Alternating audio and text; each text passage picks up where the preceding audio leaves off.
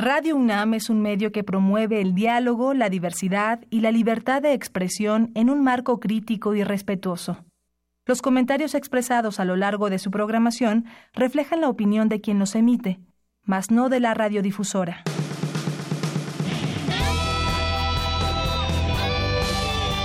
Prisma RU. Relatamos al mundo.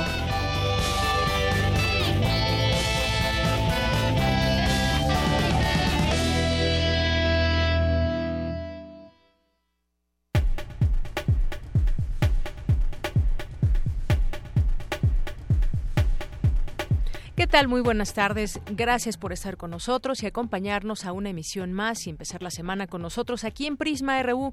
Hoy lunes 24 de septiembre del año 2018. Mi nombre es Deyanira Morán y listo todo el equipo para llevarles a través de estos micrófonos toda la información más relevante que podemos destacar de nuestra Universidad de México y del mundo. Hoy vamos a tener varias cosas que con las cuales de las cuales conversar y platicar eh, con la doctora Rosa Rocío García, investigadora del Centro de Ciencias de la Atmósfera. En unos momentos estará con nosotros vía telefónica para eh, respondernos a, una, un planteamiento que quizás es válido hacerlo ahora, además que tenemos lluvias torrenciales en distintas zonas del, del, del país.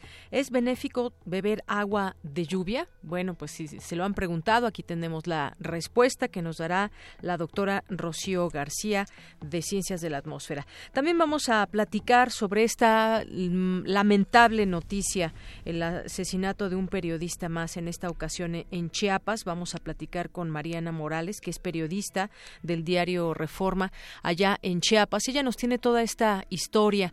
Además, este periodista que había estado investigando casos de corrupción y además ya había sido amenazado en otras ocasiones, pero se le retira la vigilancia, la eh, pues el cuidado a ese periodista y es asesinado. Le tendremos lo que hay hasta el momento de esta eh, lamentable noticia.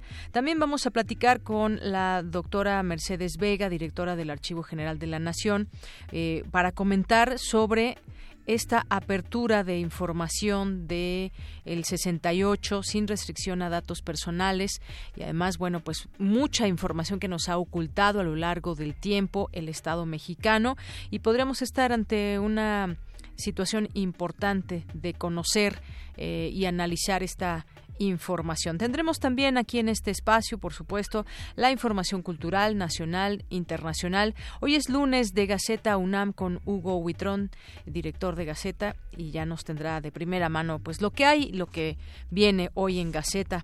Eh, también vamos a platicar con Otto Cázares, que en esta ocasión, ya esta semana, se cumplen cuatro años de los acontecimientos de Ayotzinapa y la desaparición de 43 estudiantes, y nos va a hacer una cartografía al respecto este día. Así que no se lo pierdan, quédense con nosotros. Por lo pronto, en ese momento, vamos a un resumen informativo. Relatamos al mundo. Relatamos al mundo. Y en nuestra información universitaria, la UNAM informó sobre un nuevo estudiante expulsado por su participación en los hechos violentos del pasado 3 de septiembre. Con este suman 26 ya los expulsados y en unos minutos aquí mi compañera Virginia Sánchez nos tendrá la información. En el marco del coloquio M68 se llevó a cabo la conferencia El papel de Javier Barro Sierra en el 68. Más adelante mi compañera Cindy Pérez Ramírez nos tendrá la información. La UNAM pone a disposición del público en general una línea de atención psicológica para atender casos de estrés postraumático a un año de los sismos de septiembre. Si quieren conocer más, escuchen eh, la información con mi compañera Dulce García. Por su, eh, por su, parte, mi compañera Cristina Godínez nos hablará sobre el aumento en el futuro del número de personas adultas mayores con bajos recursos y con problemas de salud, según estimaciones de una investigadora de la UNAM. En los temas nacionales, en el arranque de la celebración de la séptima de la de la séptima asamblea o qué número será general de las Naciones Unidas, el gobierno de México se comprometió a desarrollar planes nacionales de acción en la lucha contra las drogas. En este sentido, el presidente, el expresidente Ernesto Cedillo cuestionó la actual guerra contra el narcotráfico y admitió que él mismo fue encargado de ejecutar políticas equivocadas en materia de drogas. La Fiscalía de Chiapas informó sobre la detención de una persona por el asesinato del periodista Mario Gómez. Indicó que en las próximas horas las pesquisas podrían arrojar la presentación de otros implicados. Una red de 11 empresas fantasma usada para desviar 164 millones de pesos de la SEDATU bajo la gestión de Rosario Robles tiene una liga con el ex gobernador de Veracruz, Javier Duarte. Comenzó hoy el recuento total de votos de la elección a gobernador en el estado de Puebla. En las próximas horas se prevén lluvias fuertes en Sinaloa, de nueva cuenta, y Michoacán, estados ya muy afectados por inundaciones, con un saldo de eh, total de ocho víctimas mortales. Y derivado de este desastre natural, la Zagarpa estimó que en Sinaloa se tienen cerca de 15.000 hectáreas de cultivos agrícolas con pérdida total. El jefe de gobierno de la Ciudad de México, José Ramón Amieva, advirtió sobre la posible cancelación del centro comercial en Avenida Oceanía después del socavón que se abrió el fin de semana. En temas de economía, la inflación para la primera quincena de septiembre se ubicó en 0.22% y alcanzó 4.88% a tasa anual, influenciada por los precios de los energéticos según el INEGI. Desde 2008, la inversión pública en México ha bajado 4.34% a ritmo anual, lo que ha derivado en que la tasa de crecimiento del Producto Interno Bruto disminuya. En los temas internacionales, Rod Rosenstein, vicefiscal general de Estados Unidos, renunció hoy a su cargo en el Departamento de Justicia, días después de que se revelaran discusiones privadas en las que habló de invocar la enmienda 25 para destituir al presidente Donald Trump. Miles de trabajadores argentinos iniciaron hoy una huelga nacional de 36 horas en repudio a la política económica del presidente Mauricio Macri en medio de la crisis económica. Hoy en la UNAM, ¿qué hacer y a dónde ir?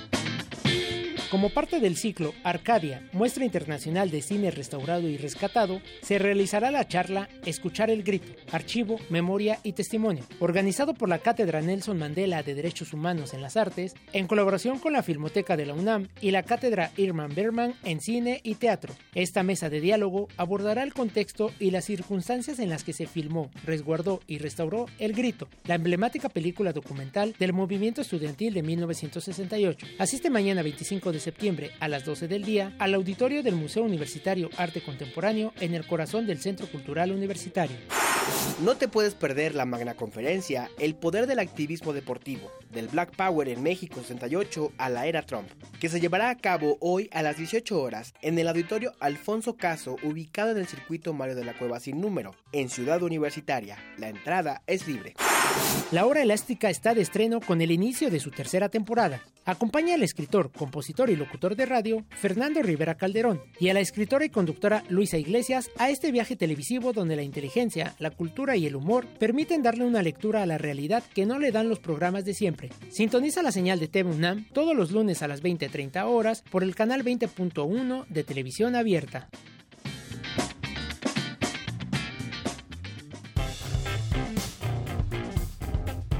Campus RU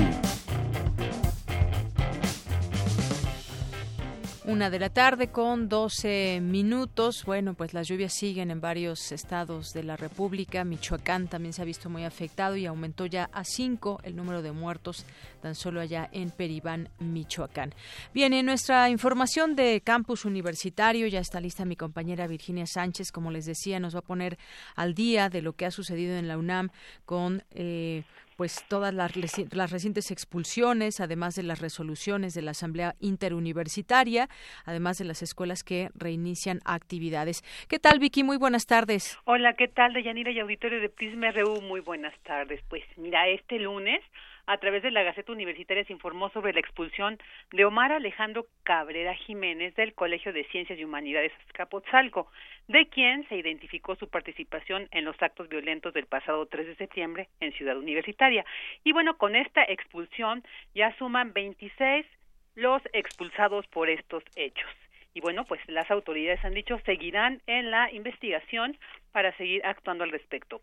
En tanto, el sábado pasado se llevó a cabo la Asamblea Interuniversitaria en la Escuela Nacional Preparatoria 5, donde asistieron representantes de todas las escuelas y facultades de la UNAM para seguir abordando los principales ejes temáticos relativos a la seguridad, educación, equidad de género y la democratización de la universidad e ir definiendo y concretando las peticiones que serán presentadas ya en la siguiente asamblea que se realizará el próximo viernes 28 en el auditorio Che Guevara. Eh, asimismo, se acordó levantar el paro en la Prepa 5 y en la Facultad de Filosofía y Letras, con lo cual prácticamente los 41 planteles de la UNAM ya han reanudado sus actividades académicas.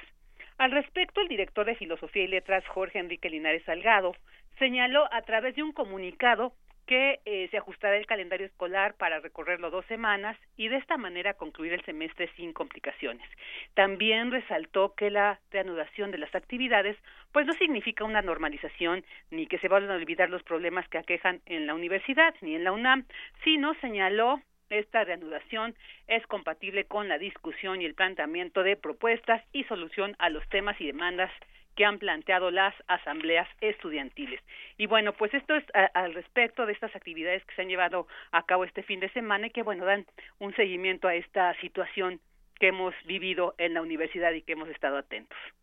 Muy bien, Vicky, pues muchísimas gracias por la información y eso es lo que ha pasado en las últimas horas y ya regresan eh, pues todos los planteles, los campus de la UNAM en condiciones eh, normales de trabajo. Así es, así es. Y bueno, también la asamblea que sigue organizándose y bueno, pues ahí tienen ya su plan de acción, pero eh, yo creo que bueno, cabrá poner atención en el siguiente en la siguiente asamblea en el Che Guevara porque ahí es donde ya se va a definir este pliego petitorio ya general para entregarlo pues a la rectoría de la universidad.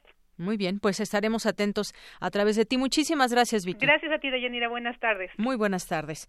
Vamos ahora a continuar con más información. ¿Qué pasa en nuestros eh, campus universitarios? En la Facultad de Arquitectura de la UNAM se llevó a cabo la conferencia El papel de Javier Barrosierra en el movimiento del 68. Mi compañera Cindy Pérez Ramírez nos tiene la información. Adelante, Cindy. Deyanira, muy buenas tardes. Te saludo con mucho gusto a ti y al auditorio de Prisma RU. Cuando inició el movimiento estudiantil de 1968, el rector de la UNAM, el ingeniero Javier Barro Sierra, tenía apenas dos años en el cargo. De julio a octubre, el rector expresó en discursos y declaraciones una idea de universidad articulada con esos valores políticos democráticos y en defensa de la autonomía. Un ejemplo de ello sucedió el 1 de agosto de 1968 al encabezar la histórica marcha del rector, en donde hizo la bandera a media asta por la irrupción de militares en los planteles educativos fundamentalmente a las causas libertarias de México. Vamos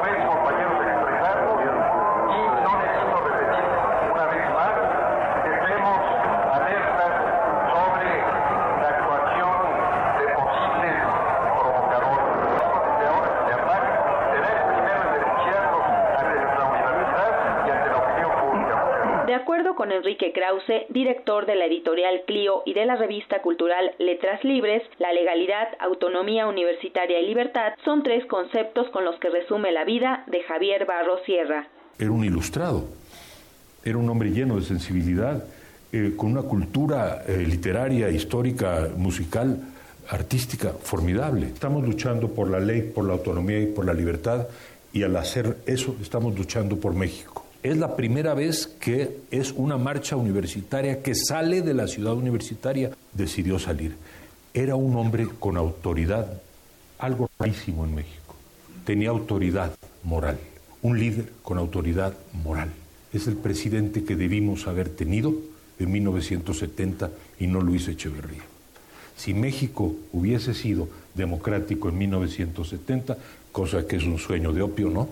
El presidente debió haber sido Javier Barro Sierra. Tenía un sentido histórico, no olvidemos que estamos hablando del nieto de Justo Sierra. Por su parte, Leonardo Lomelí, secretario general de la UNAM, dijo que Javier Barro Sierra asumió el liderazgo de la universidad pese a conocer la maquinaria estatal a la que se enfrentaba. Por eso también la protesta, no solo por la agresión a la universidad, sino por el rompimiento de la legalidad que eso significaba. pero también fue, fue eh, al final de cuentas, como rector trataba de proteger a los estudiantes y en ese sentido también exploró vías de diálogo para tratar de llegar a una solución pacífica con la parte racional que hubiera dentro del, dentro del gobierno. De ahí este, este intento de diálogo con algunos interlocutores dentro del sistema que desafortunadamente, bueno, pues sabemos que justo cuando estaban comenzando las pláticas sobreviene el 2 de octubre. Siempre hizo énfasis en evitar a toda costa caer en provocaciones porque él sabía que estaban montándose muchas provocaciones. Y, eso, bueno, eso sigue siendo válido. En, una asamblea, en una marcha, en la actualidad, como en aquel entonces, una estrategia siempre ha sido infiltrar provocadores. Y era parte del discurso que, que se alimentaba en torno al presidente. Es una conspiración, es el Partido Comunista. Él, él entendía que había un reclamo profundo y legítimo en los estudiantes. Esta es la información que tenemos hasta el momento de Yanira. Muy buenas tardes. Gracias, Cindy. Infiltrar provocadores parte de las estrategias que desde ese entonces pues han sabido utilizar ciertos grupos de interés. Y bueno, pues cómo se describe a Javier Barrosierra, sensibilidad, autoridad moral, entendía, comprendía aquel en aquel momento el movimiento que planteaban los estudiantes. Bien, vamos a continuar con mi compañera Dulce García, el internet de las cosas cada vez más cerca de simplificar la vida de las personas. Expertos de la UNAM discuten las implicaciones también que hay y entre ellas éticas, implicaciones éticas al respecto. Adelante, Dulce. Deyanira, muy buenas tardes a ti al auditorio de Prisma RU. El Internet de las Cosas es un tema que está cada vez más presente en la vida de las personas. En las próximas décadas se espera que miles de millones de dispositivos inteligentes estén interconectados a centros de datos a través del Internet inalámbrico llamado Wi-Fi, con la intención de simplificar la vida cotidiana de las personas. Sin embargo, ello conlleva una serie de interrogantes sociales y éticas. Por eso se llevó a cabo el primer Congreso Internet de las Cosas IOT 2018 en donde Rafael Escalante, director de tecnologías empresariales para proveedores de servicios de nube en México, señaló que las computadoras actuales pueden reconocer un lenguaje, encontrar coherencia en situaciones complejas, así como tomar decisiones. Uno de los principales casos que hay en Estados Unidos en la actualidad es que las personas se suicidan porque no tienen con quién hablar de sus problemas. Actualmente existe un chat en el cual usted lo puede descargar, búsquelo en la red, y usted le puede hablar, le puede decir, oye, fíjate que tuve tal problema, el chapo te responde como si fuera un ser humano. Y es impresionante ver cómo una computadora tiene la capacidad de tomar ese tipo de decisiones tiene la capacidad de hacerte sentir mejor. Agregó que ya existen tecnologías que pueden improvisar en tiempo real lo que se les indique. Por ejemplo, un mexicano puede hablar con un japonés aunque ninguno de los dos sepa hablar alguna lengua en común. Esto a través de unos auriculares que traducen en tiempo real. Rafael Escalante explicó que la aceleración de los avances tecnológicos se debe a que los costos de la tecnología han ido decreciendo año con año. Hasta aquí el reporte. Muy buenas tardes. Gracias, Dulce. Muy buenas tardes. Queremos escuchar tu voz. Nuestro teléfono en cabina es 55 36 43 39. Porque tu opinión es importante, síguenos en nuestras redes sociales, en Facebook como Prisma RU y en Twitter como arroba PrismaRU. Continuamos una de la tarde con 22 minutos y bueno, pues vamos a platicar de un tema que planteábamos esta pregunta al inicio, al inicio de, de la emisión ¿Es benéfico o se vale beber agua de lluvia? ¿Qué es lo que estamos ingiriendo cuando bebemos el agua de lluvia? ¿Está limpia, vaya? Bueno, pues platiquemos de este tema. Va a haber una conferencia que seguramente resultará muy interesante ahí en el Centro de Ciencias de la Atmósfera que se plantea beber agua de lluvia sin tratar es seguro para la salud y la impartirá la doctora Rocío García, a quien tenemos en la línea telefónica. Justamente ella es investigadora del Centro de Ciencias de la Atmósfera. Doctora, bienvenida a este espacio de Prisma RU de Radio UNAM. Muchas gracias. Buenas tardes. A sus órdenes. Bien, pues platicar en principio, tratar de respondernos esta pregunta para pues también entender el, qué proceso lleva el agua de lluvia hasta que cae eh, sobre nosotros. Eh, ¿Beber agua de lluvia sin tratar es seguro para la salud? si tomamos en cuenta, eh, la respuesta será no es segura para la salud.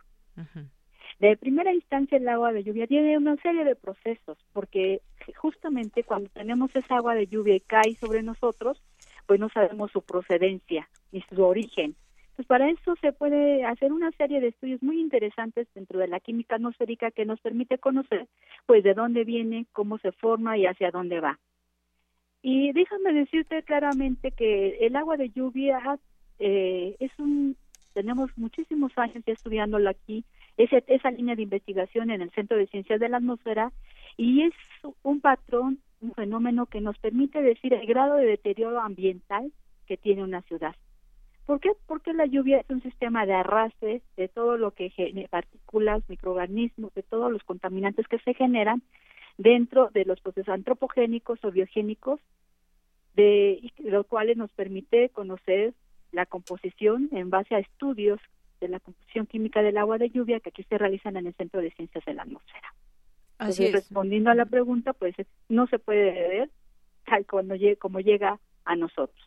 Exactamente. Y bueno, usted decía, pasa por eh, un proceso eh, la lluvia y bueno, pues lo que leo es que también remueve partículas o gases del aire, incluyendo contaminantes emitidos a partir de fuentes naturales, que puede ser desde la actividad volcánica, eh, por ejemplo, o emisiones vehiculares. Muchas veces hemos eh, llamado a la lluvia, aquí en las ciudades, la lluvia, la famosa lluvia ácida. Y bueno, pues, ¿qué, qué diferencia puede haber, por ejemplo, entre la lluvia que cae en la Ciudad de, de México, por ejemplo, o la lluvia que cae en otros en otros lugares donde quizás pues no hay tantos contaminantes en el aire tampoco es viable que se pueda beber o cuáles son las diferencias entre estos dos tipos de lluvia bueno los estudios eh, pueden basarse en tres aspectos importantes. Tenemos zonas urbanas tenemos zonas semiurbanas que están iniciando su proceso de desarrollo y tenemos zonas rurales si hablamos de zonas urbanas, pues hablamos de la densidad vehicular, ¿verdad? De todas estas fuentes móviles y fuentes fijas, hablando de zonas industriales que emiten a la atmósfera una serie de contaminantes como los óxidos de nitrógeno o los óxidos de azufre que dan paso y origen a la lluvia ácida. Si nos vamos a zonas semi eh, rurales, pues son zonas que empiezan a tener un desarrollo eh, industrial o incluso una carga vehicular mayor y entonces exactamente los mismos contaminantes que se forman en, eh, en estas zonas urbanas, pues son los que también se llegan a, formar en zonas que están en inicio de un desarrollo, ya sea económico o industrial, por cuestiones de, movilidad y de transporte. Entonces, nuevamente encontramos agua de tipo ácido. Si nos vamos a zonas rurales, pues probablemente no tenemos ahí un desarrollo industrial, pero tenemos el uso de fertilizantes, y insecticidas, germicidas. Entonces, estos también provocan, tienen a desarrollar por condiciones de humedad algunos otros compuestos químicos que son transformados y le dan la calidad del agua también con una característica ácida o básica. Entonces, su, su origen, aunque tenga una, un origen diferente, pues las fuentes naturales son las que dan las características propias del sitio.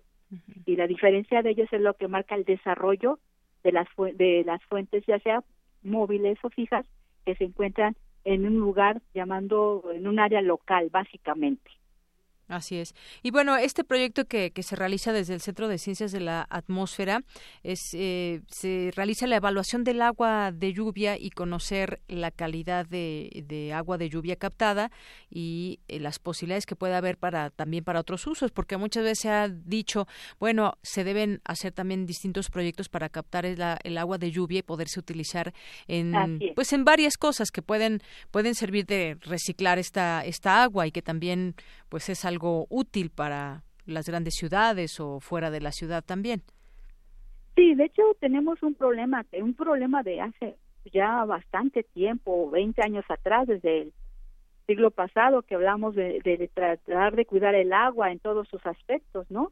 Para poder, porque ya tenemos, tendríamos un problema en un futuro de que nos quedemos sin agua, ¿no? Sin embargo, bueno, el agua la podemos captar tal cual el agua de lluvia, la podemos captar para el uso de de las cisternas para tenerlo en cisternas y hacer uso nada más de ella pues como para limpieza pero no para el consumo humano para el riego no ya vemos en el momento que empieza a llover todo se, torna verde no todo le da vida la lluvia por sus características propias algunos analitos como el sodio el potasio el calcio y magnesio pues le dan alguna calidad a a las plantas, estas la usan como una fuente de carbón y finalmente, bueno, tienen un color verde que las torna vivas Eso sería el agua como tal. Y para capturar el agua, captarla y usarla, bueno, nada más la podemos utilizar como un agente de limpieza, como un sistema para las casas, para lavar quizá la ropa, los baños, pero para beber no es lo más apropiado. Mire, hay un estudio que le a esta hipótesis que se conoce como la bioprecipitación,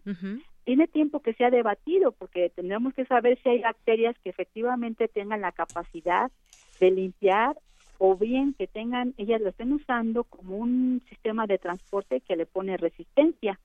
Hay bacterias, por ejemplo, una esta hipótesis de que se conoce como bioprecipitación ha sido debatida hace mucho tiempo porque las bacterias tienen una proteína que tiene la capacidad de congelar el agua a temperaturas mayores y que puede resultar eh, útil para ellas en su proceso o mecanismo evolutivo. Entonces se utiliza en el ciclo del agua para facilitar sus propias su propia dispersión.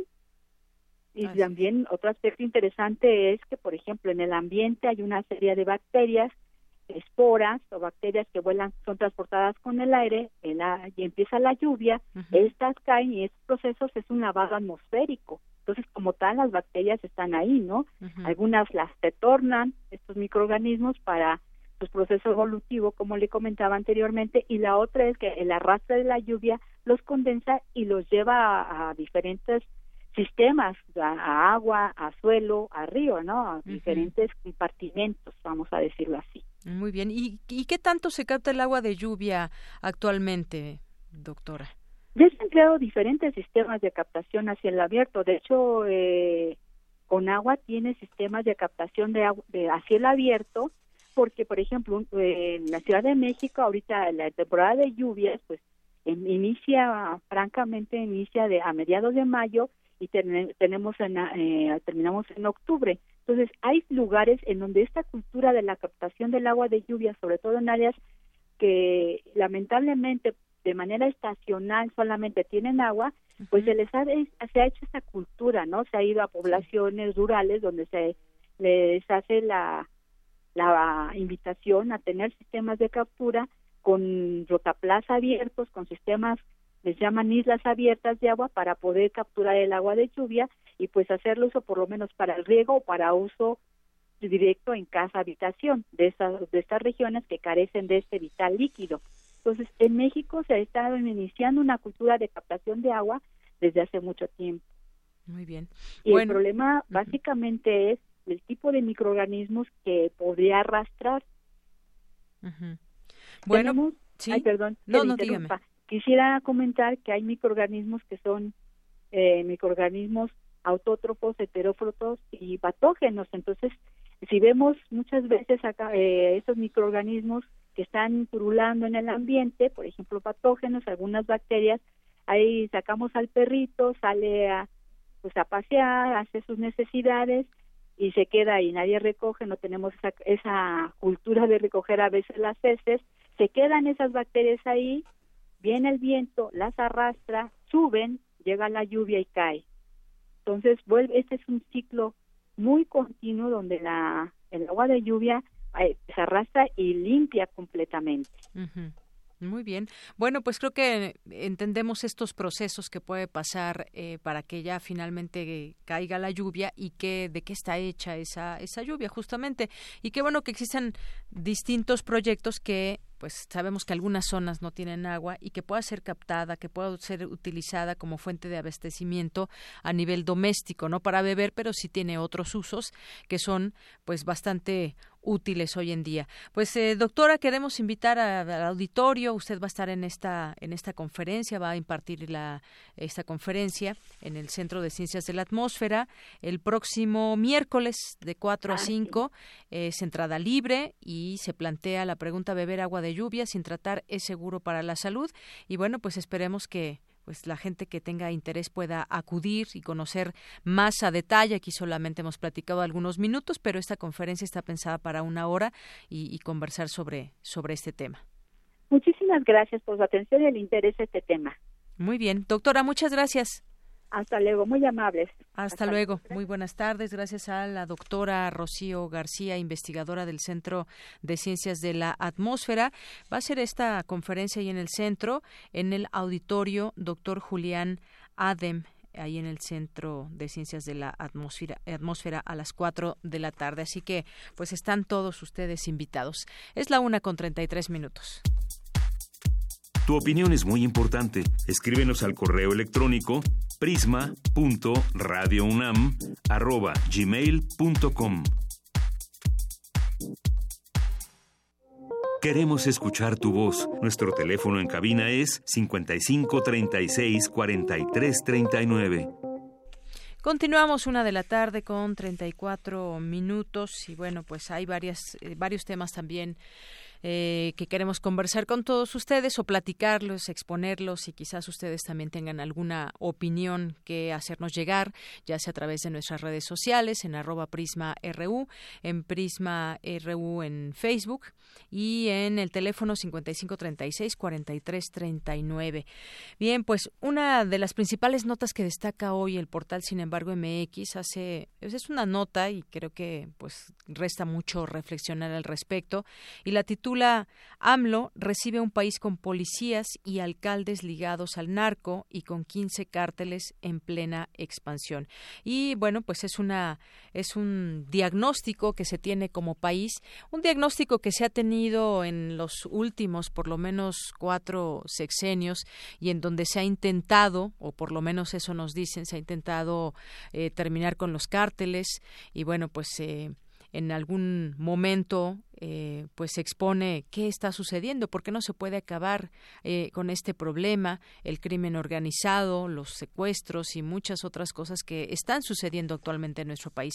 Bueno, de, de, acuerdo a esta nota dice que una radiografía sobre la presencia del narcotráfico en los municipios de México, elaborado por el área de asuntos municipales y regionales del Senado de la República, el 80% de los ayuntamientos están gobernados por autoridades que tienen un vínculo directo o indirecto con alguna modalidad del crimen organizado.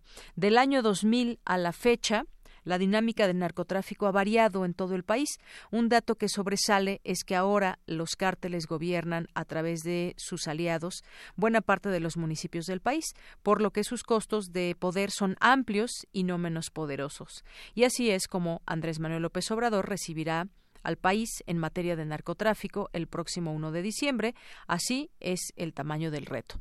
Y se han expuesto distintas cosas desde ese gobierno electo que pues estaremos viendo de qué manera funcionan o se implementan en los próximos seis años. Una de las demandas, eh, digamos de manera general, ha sido pues el tema de la inseguridad. Una de las eh, demandas es que haya seguridad en todos los municipios, en todos los estados, y algo que ha sido muy difícil no solamente para los presidentes, parece ser que también para los gobernadores y los presidentes municipales, muchos de ellos amenazados por el narcotráfico o muchos de ellos compaginados con el narcotráfico, eh, donde sumas grandes de dinero pues son las que hacen la diferencia para terminar con estos grupos o no.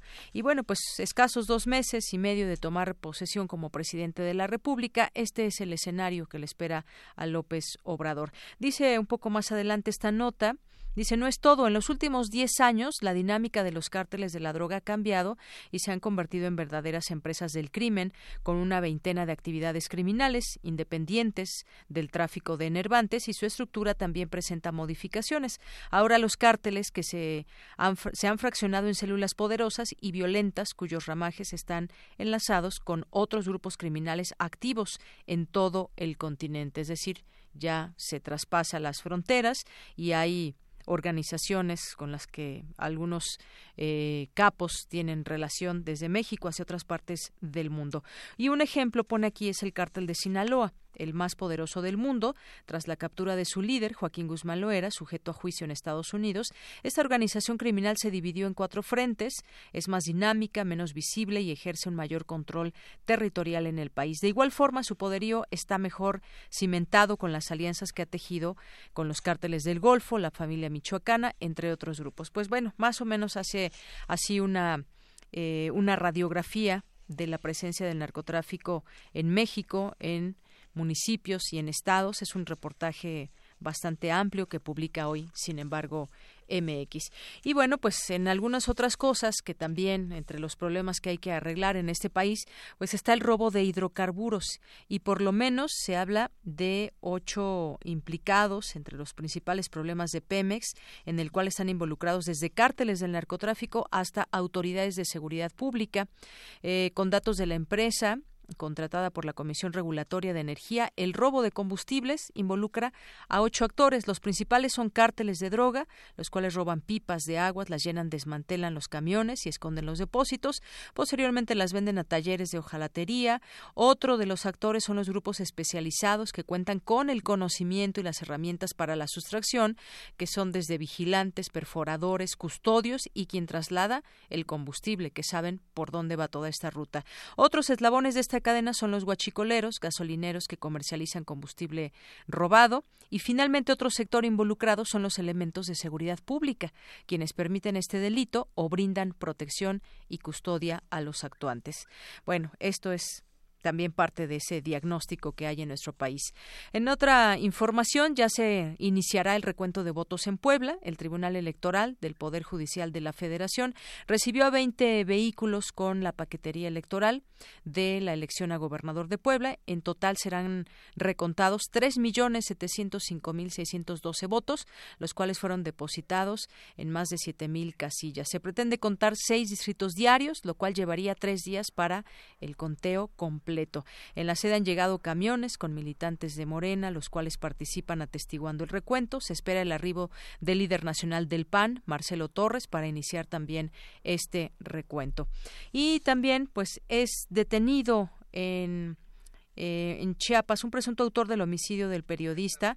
En Tuxtla Gutiérrez fue detenido un hombre como presunto involucrado en el homicidio del periodista Mario Leonel Gómez Sánchez, asesinado el pasado viernes por un hombre a bordo de una motocicleta. Y bueno, para que nos tenga el reporte aquí completo, ya está en la línea telefónica Mariana Morales, que es periodista del diario Reforma en Chiapas. ¿Qué tal, Mariana? Me da mucho gusto saludarte. Muy buenas tardes. Yanira, hola, ¿qué tal? Muy buenas tardes a ti y al auditorio. Pues sí, comentarles que el periodista Mario Leonel Gómez Sánchez, nuestro compañero, vivió bajo amenazas. Eh, comentarles que en el 2008, 2010 y 2016, además del año pasado, eh, fueron cuatro veces que fue amenazado, amenazado y todas esas veces denunció ante la Fiscalía General de Justicia del Estado de, de este estado que encabeza desde hace dos sexenios Raciel López Salazar. Sin embargo, nuestro compañero, pues como bien lo comentas, fue asesinado en las afueras de su hogar, en el municipio de Yajalón, a cinco horas de esta capital. Y es que de acuerdo a entrevistas que realizamos con dos de sus ex editores y un par de amigos, eh, Mario cubría casi siempre hechos relacionados con asesinatos, crímenes, conflictos políticos y denunciaba actos de corrupción. Y esto se puede corroborar al revisar las notas periodísticas del periódico eh, local, El Heraldo de Chiapas, de la Organización Editorial Mexicana. Ahí eh, por ejemplo, en su última nota que Mario escribió decía Comando Armado agrede a cuatro en Yajalón. Y así otras notas que se pueden leer y que él reportó, la creación de autodefensas en el municipio de Chilón, que este municipio que está, bueno, eh, eh, devastado por la corrupción y, asesinatos. También Mario denunció eh, eh, la creación de grupos paramilitares en ese mismo municipio, asesinatos, eso a la vista del ayuntamiento, que aunque nuestro colega no escribió el nombre del alcalde Felipe Gómez, Felipe Gutiérrez sí escribió que los, las organizaciones de derechos humanos solicitaban que intervinieran pues más elementos y también eh, personal de derechos humanos para verificar qué sucedía en esta zona. Comentarles también, de Yanira, que por las amenazas que, que las que comento, eh, Mario eh, tomó medidas de autoprotección, nos comentan algunos de sus colegas de esa zona. cuenta un amigo de ellos que sí se autocensuraba, que él le contaba que tenía un poco más de cuidado al estructurar sus notas y bueno, uno de los editores nos contó que durante el 2016 eh, nuestro colega tuvo algunas, eh, tuvo algunos meses custodia sin, em, eh, de parte de la fiscalía, pero bueno, se le quitó el motivo, no sabemos cuál fue y tampoco la Fiscalía General de Chiapas nos ha dicho, nos ha informado a los periodistas que les hemos, solicitado cuál fue la causa por la que a nuestro compañero se le quitó, se le quitó la custodia. también comentarles que eh, pues fue de la denuncia del 2016 en la que Mario identificó a un par de hombres relacionados con el ex eh, diputado federal Leonardo Guirao, ex alcalde de Chilón, en el que presuntamente comentan algunos colegas podría, eh, bueno, tener tuvo más repercusiones contra eh, contra nuestro compañero. Hoy, como como lo, bien lo comentaste hace un momento, la fiscalía informó en un breve comunicado que detuvo a una persona, eh, hombre.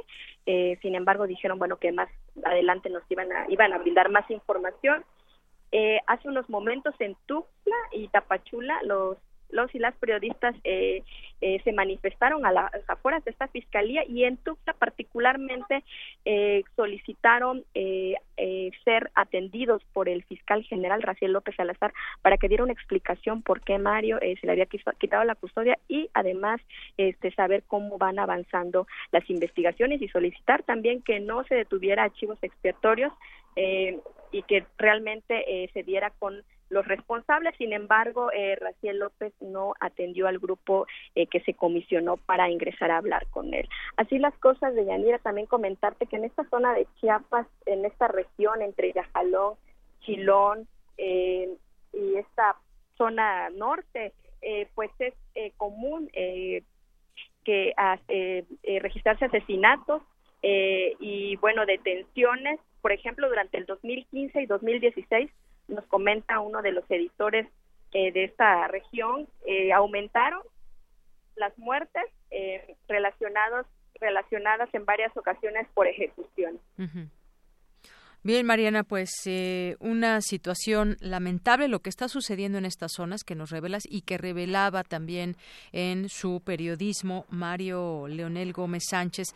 Eh, nos dice, se escribía, revelaba casos de corrupción, de violencia y bueno, pues pese al cuidado que pudo haber tenido en su trabajo periodístico, y me refiero a cuidado, de pronto puede ser un poco, pues... Eh, va de por medio su nombre y sus fuentes seguramente también eh, importantes, pues un trabajo que lo lleva finalmente a la muerte. Es lo que podemos deducir hasta el momento. Ahí están las investigaciones, se habla de que ya fue detenido un involucrado, pero finalmente, pues la misma de siempre que vemos en otros casos de periodistas asesinados, Mariana, donde eh, pues ya han sido amenazados, eh, se les quita la custodia por alguna razón que en este momento en el caso de Mario eh, no se sabe, eh, continúa haciendo su trabajo y es asesinado. Hasta el momento, pues una detención que no nos, no nos lleva a mucho hasta este momento y la promesa, como siempre también, de parte de las autoridades de llegar hasta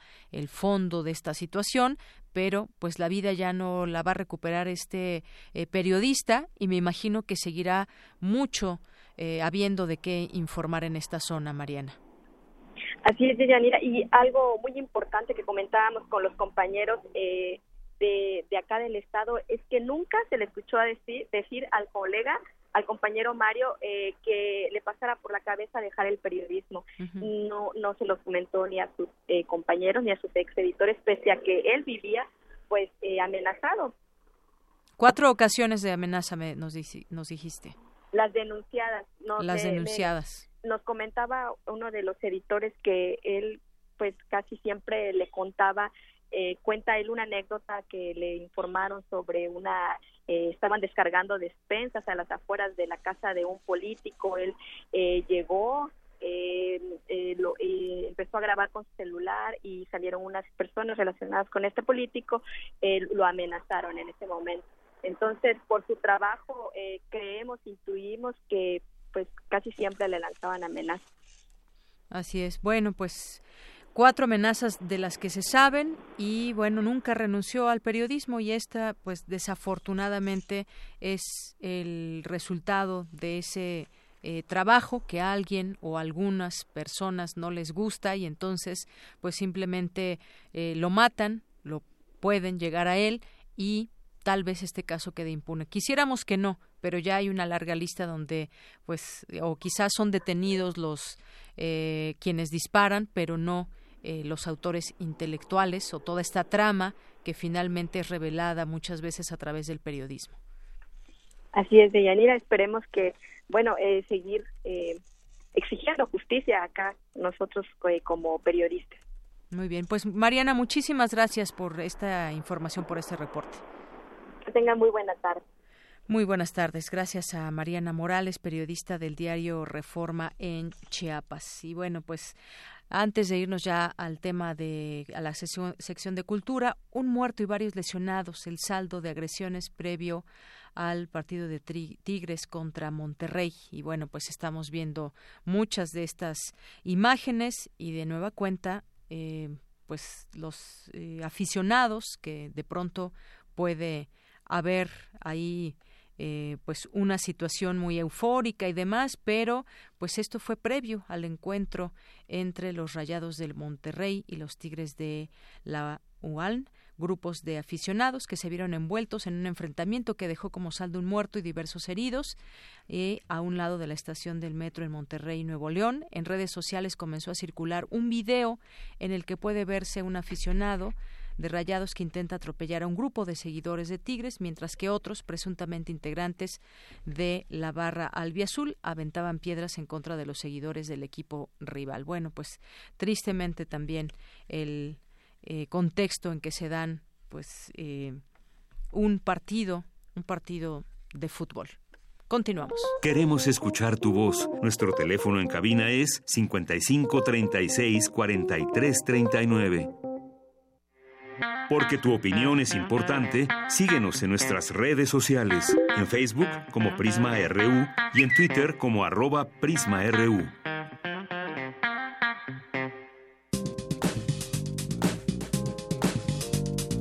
Cultura RU.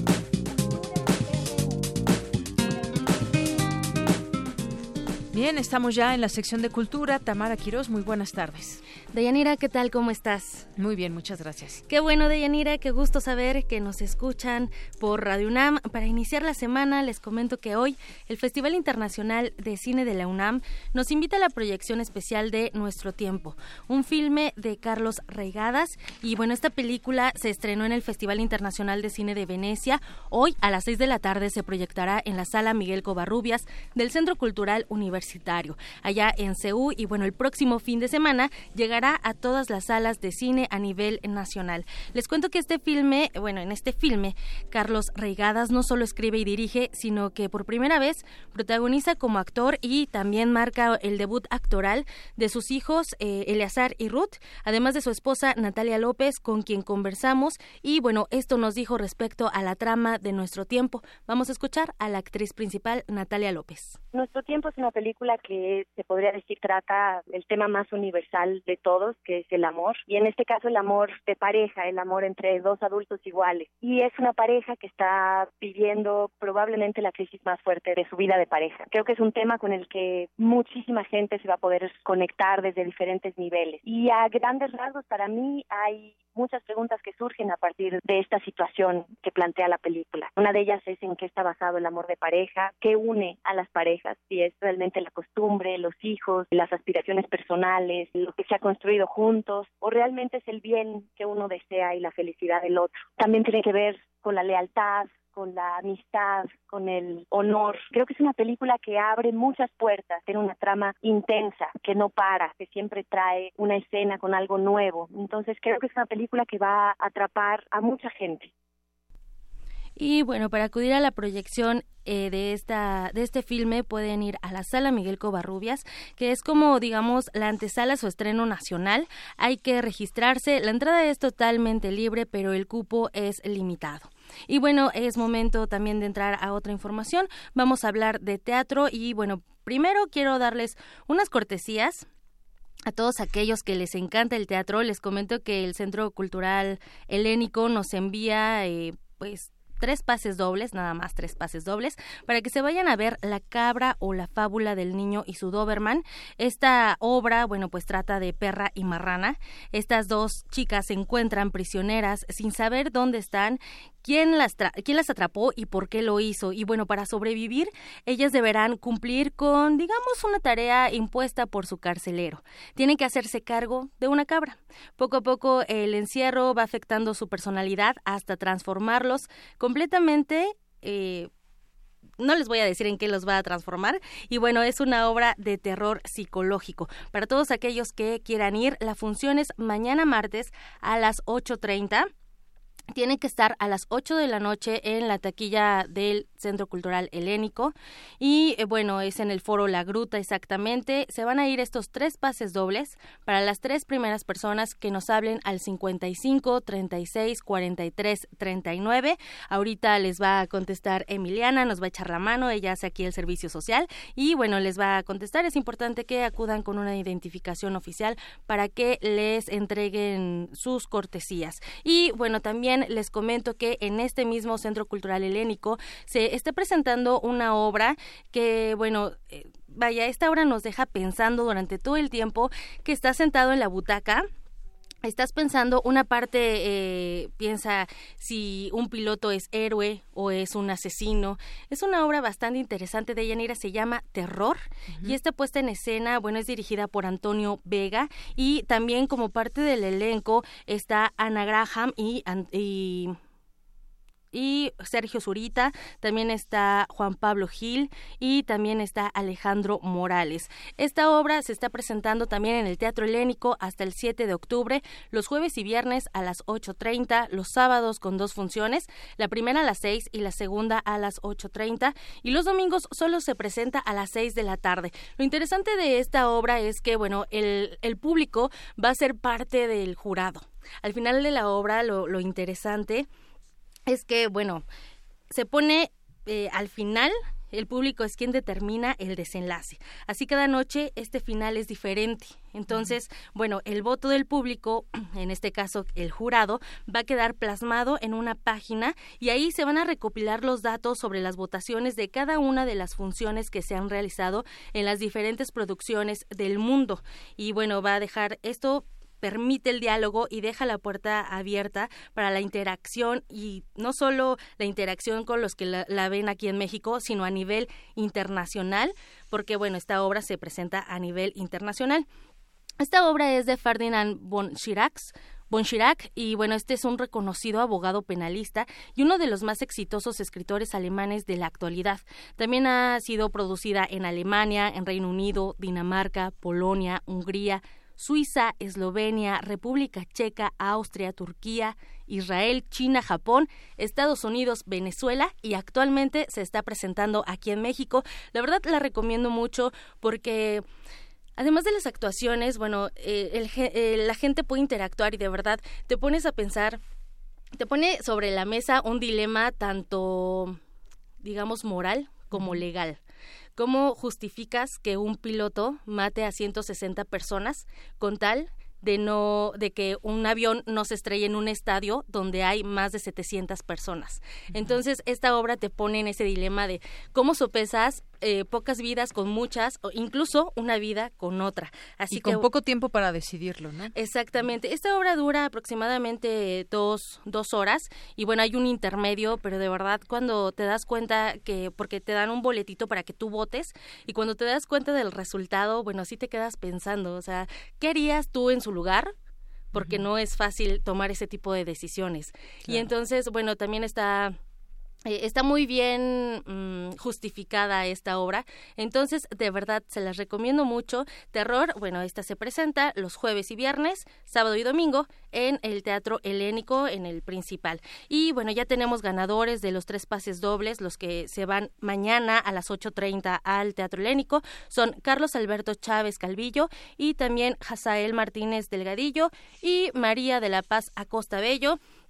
Ellos se van a ir a ver La cabra o la fábula del niño y su Doberman. Pronto tendremos más información eh, de terror y bueno, más que más información, tendremos también cortesías para la gente que nos escucha, así que estén muy pendientes de eh, redes sociales. El Teatro Helénico es muy fácil llegar, pueden, pueden llegar en el Metrobús Altavista, atrás de lo conocido como Plaza Inn, en Avenida Revolución.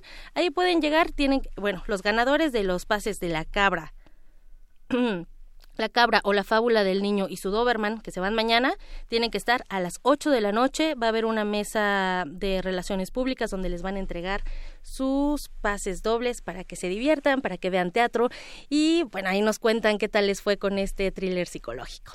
Por hoy me despido y les deseo que tengan una excelente tarde. Muchas gracias, Tamara. Vamos, mientras tanto, a hacer un corte. Vamos a irnos a una pausa y regresamos a la segunda hora de nuestro programa Prisma RU.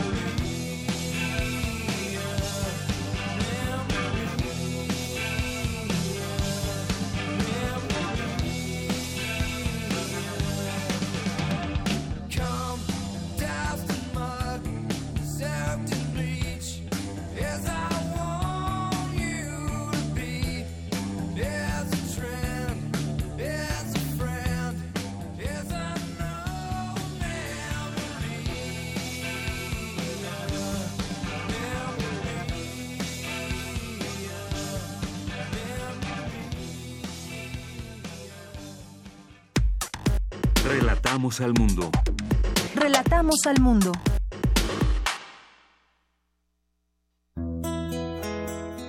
Exposición gráfica. Por siempre, nunca más. 1968-2018. Por la calle voy hilando el collar de mi pasión. Le invitamos a presenciar la exposición sobre la gráfica de 1968 del 27 de septiembre al 19 de octubre con acceso de las 11 de la mañana a las 8 de la noche en la Galería de Radio UNAM. Adolfo Prieto, 133, Colonia del Valle, cerca del Metrobús Amores. Entrada libre. La inauguración ocurrirá el 27 de septiembre a las 17 horas. Lo esperamos. Por siempre, nunca más. 1968-2018. Exposición gráfica. Radio UNAM. Experiencia sonora.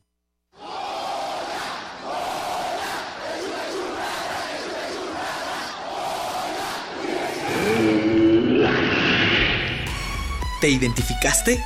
Identifícate con Fundación UNAM y ayuda a becar a miles de alumnos universitarios. Súmate 5340-0904 o en www.funam.mx. Contigo hacemos posible lo imposible. El PT seguirá de tu lado. Fue mucha la confianza depositada en el Partido del Trabajo, la cual se traducirá en respetar y honrar el mandato del pueblo. El cambio que tanto anhelamos. Asumamos juntos el reto que representa la nueva etapa de México. Participa, acércate al Partido del Trabajo. Vamos a cumplir lo prometido. No te vamos a fallar. El PT está de tu lado. El Laboratorio Arte Alameda exhibe la muestra Los pies en el agua y la mirada en las estrellas, Esperando el relámpago, integrada por 10 piezas pictóricas, escultóricas, mecánicas, fotográficas, sonoras y fílmicas, que son el resultado de la convocatoria del programa Arte, Ciencia y Tecnología, convocado por la Secretaría de Cultura, el CENART, el INBA y la UNAM, para vincular el arte y la tecnología. Los pies en el agua y la mirada en las estrellas, Esperando el relámpago, se puede visitar en el Laboratorio Arte Alameda. Coloquio Internacional M68. Ciudadanías en Movimiento. Un diálogo abierto e intergeneracional para reflexionar sobre la trascendencia del movimiento estudiantil de 1968 y su impacto en la construcción de ciudadanía, con la participación de Aldon Morris, Cristina Barros Valero, Estela de Carlotto, Gilberto Guevara Niebla, John Carlos, Rosaura Ruiz, Michael Viviorca, Kate Doyle, Michael Santowski, Rolando Cordera, Thomas Rochon y más de 100 conferencistas. Debates en Ágora, conversatorios, conferencias magistrales, presentaciones y más. Del 4 al 28 de septiembre en más de 50 sedes. Consulta la programación en www.culturaunam.mx diagonal M68. Organizan la Universidad Nacional Autónoma de México, el Instituto Politécnico Nacional, la Universidad Iberoamericana, la Universidad Autónoma de Chapingo y el Colegio de México. Arcadia, primera muestra internacional de cine rescatado y restaurado en la UNAM. A 50 años del 68 en México y el mundo, descubre películas nunca vistas en nuestro país. Presentaciones, mesas de reflexión, exposiciones y debates. Te esperamos del 25 al 30 de septiembre en el Centro Cultural Universitario y distintas sedes de la UNAM. Consulta cartelera en arcadia.unam.mx y en redes, arroba Filmoteca UNAM. Entrada libre. Arcadia es archivo vivo. Es la Filmoteca de la UNAM. Porque tu opinión es importante, síguenos en nuestras redes sociales, en Facebook como Prisma RU y en Twitter como arroba PrismaRU. Queremos escuchar tu voz. Nuestro teléfono en cabina es 55 36 43 39. Mañana en la UNAM, ¿qué hacer y a dónde ir? El antiguo Colegio de San Ildefonso te invita a sus visitas guiadas, donde podrás conocer la historia que cuentan los muros del recinto, cuando este era un importante colegio jesuita y cuando fue sede de la Escuela Nacional Preparatoria de la Universidad Nacional de México, entre 1867 y 1989, además del acervo mural realizado entre 1922 y 1940 por los más destacados artistas del muralismo mexicano, como Juan Cordero, Fernando Leal, Diego Rivera, David Alfaro Siqueiros y José Clemente Orozco, entre otros. Las visitas son todos los martes a las 11, 13, 16.30 y 18 horas y de miércoles a domingo en punto de las 11, 13 y 16.30 horas. Para mayor información, visita el sitio www.sanidelfonso.org.mx. Si eres alumno de la Facultad de Ciencias Políticas y Sociales, puedes participar como voluntario en la exposición de orientación vocacional al Encuentro del Mañana, que se llevará a cabo del 11 al 18 de octubre en el Centro de Exposiciones y Congresos de la UNAM. Si te interesa participar, acude a la Coordinación de Orientación Escolar de la Facultad de Ciencias Políticas. La fecha límite para inscribirte es el 10 de octubre. La Dirección General de Actividades Cinematográficas y TV UNAM convocan a alumnos inscritos en el bachillerato de la UNAM a participar en el tercer concurso de cortometraje El deporte y el juego en mi plantel, realizando un cortometraje con dispositivos no profesionales, cuyo contenido revele el valor cultural y social de las actividades deportivas que se practican en las instalaciones universitarias. Consulta las becas en www.filmoteca.unam.mx. La fecha límite para el registro es el 19 de octubre a las 15 horas. Bien, continuamos después de estas invitaciones, recomendaciones sobre distintas actividades. Bueno, vamos a mandar saludos a las personas que se hacen presentes, en este caso a través de nuestro Twitter en arroba prisma RU. Por supuesto que también estamos atentos al teléfono 5536-4339.